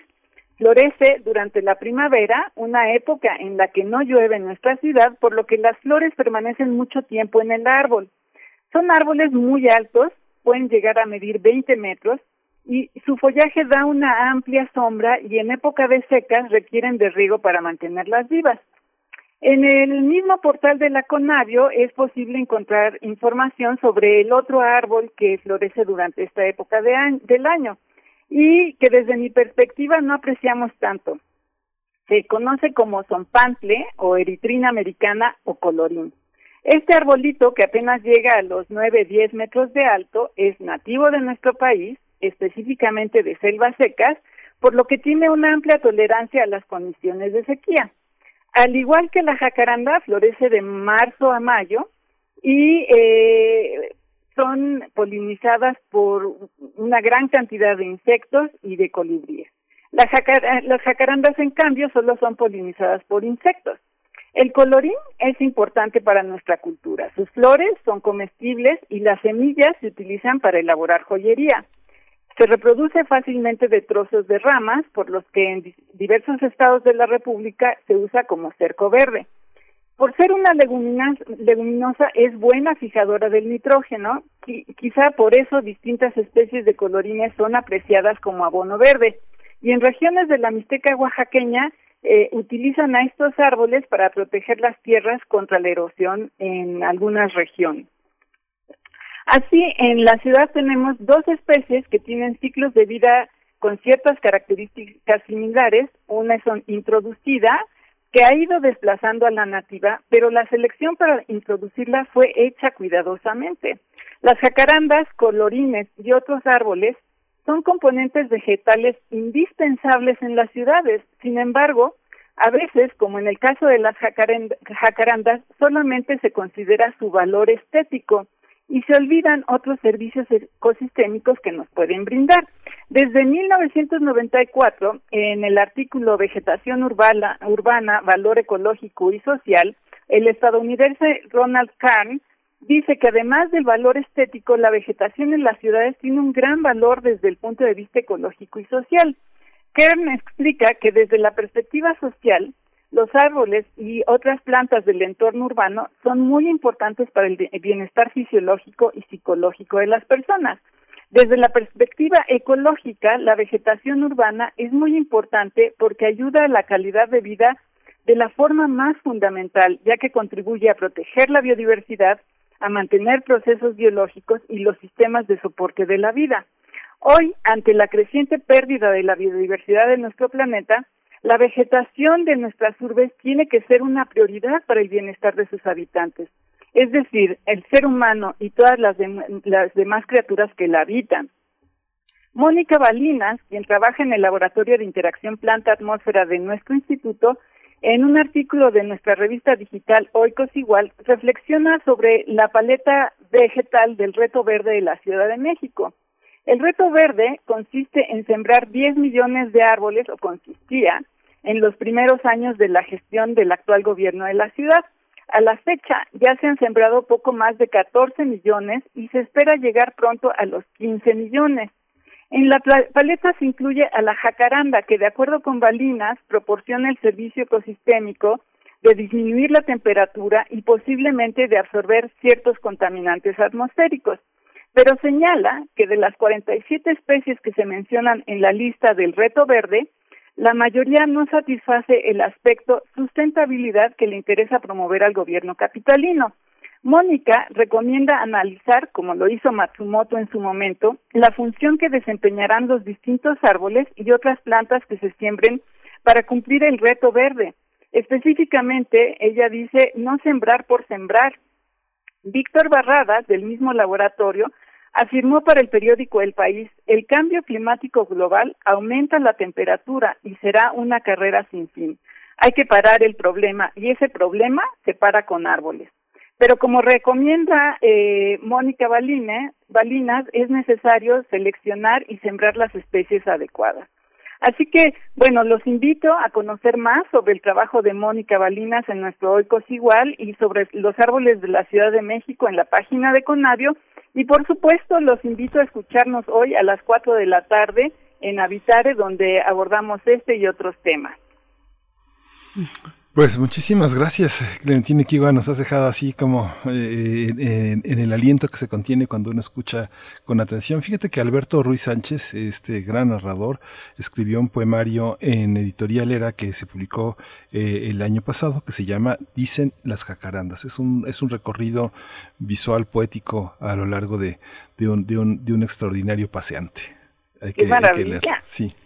Y, hay que hay que ir recuperando las calles así, a lo mejor eh, como en alguna charla que escuché, eh, poner eh, bancas sobre los sobre debajo de los árboles para poder realmente apreciar estas bellezas, ¿no? Y bueno, ir desplazando los árboles que pues quizás no no nos dan tanto servicio como como debería de ser. Ya tenemos que ser también exigentes en ese sentido, ¿no?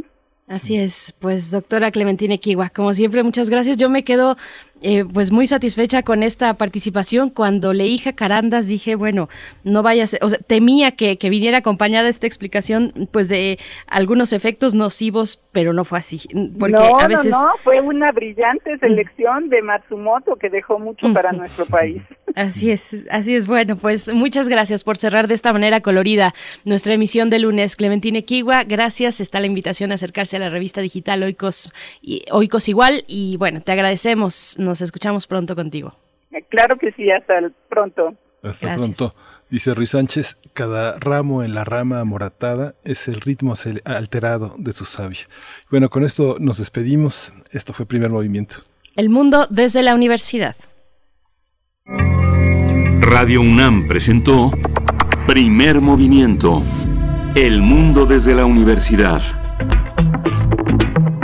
con Berenice Camacho y Miguel Ángel Quemain en la conducción, Frida Saldívar y Violeta Berber, producción, Antonio Quijano y Patricia Zavala, noticias, Miriam Trejo y Rodrigo Mota, coordinadores de invitados, Tamara Quirós, redes sociales, Arturo González y Socorro Montes, operación técnica, locución, Tessa Uribe y Juan Stack.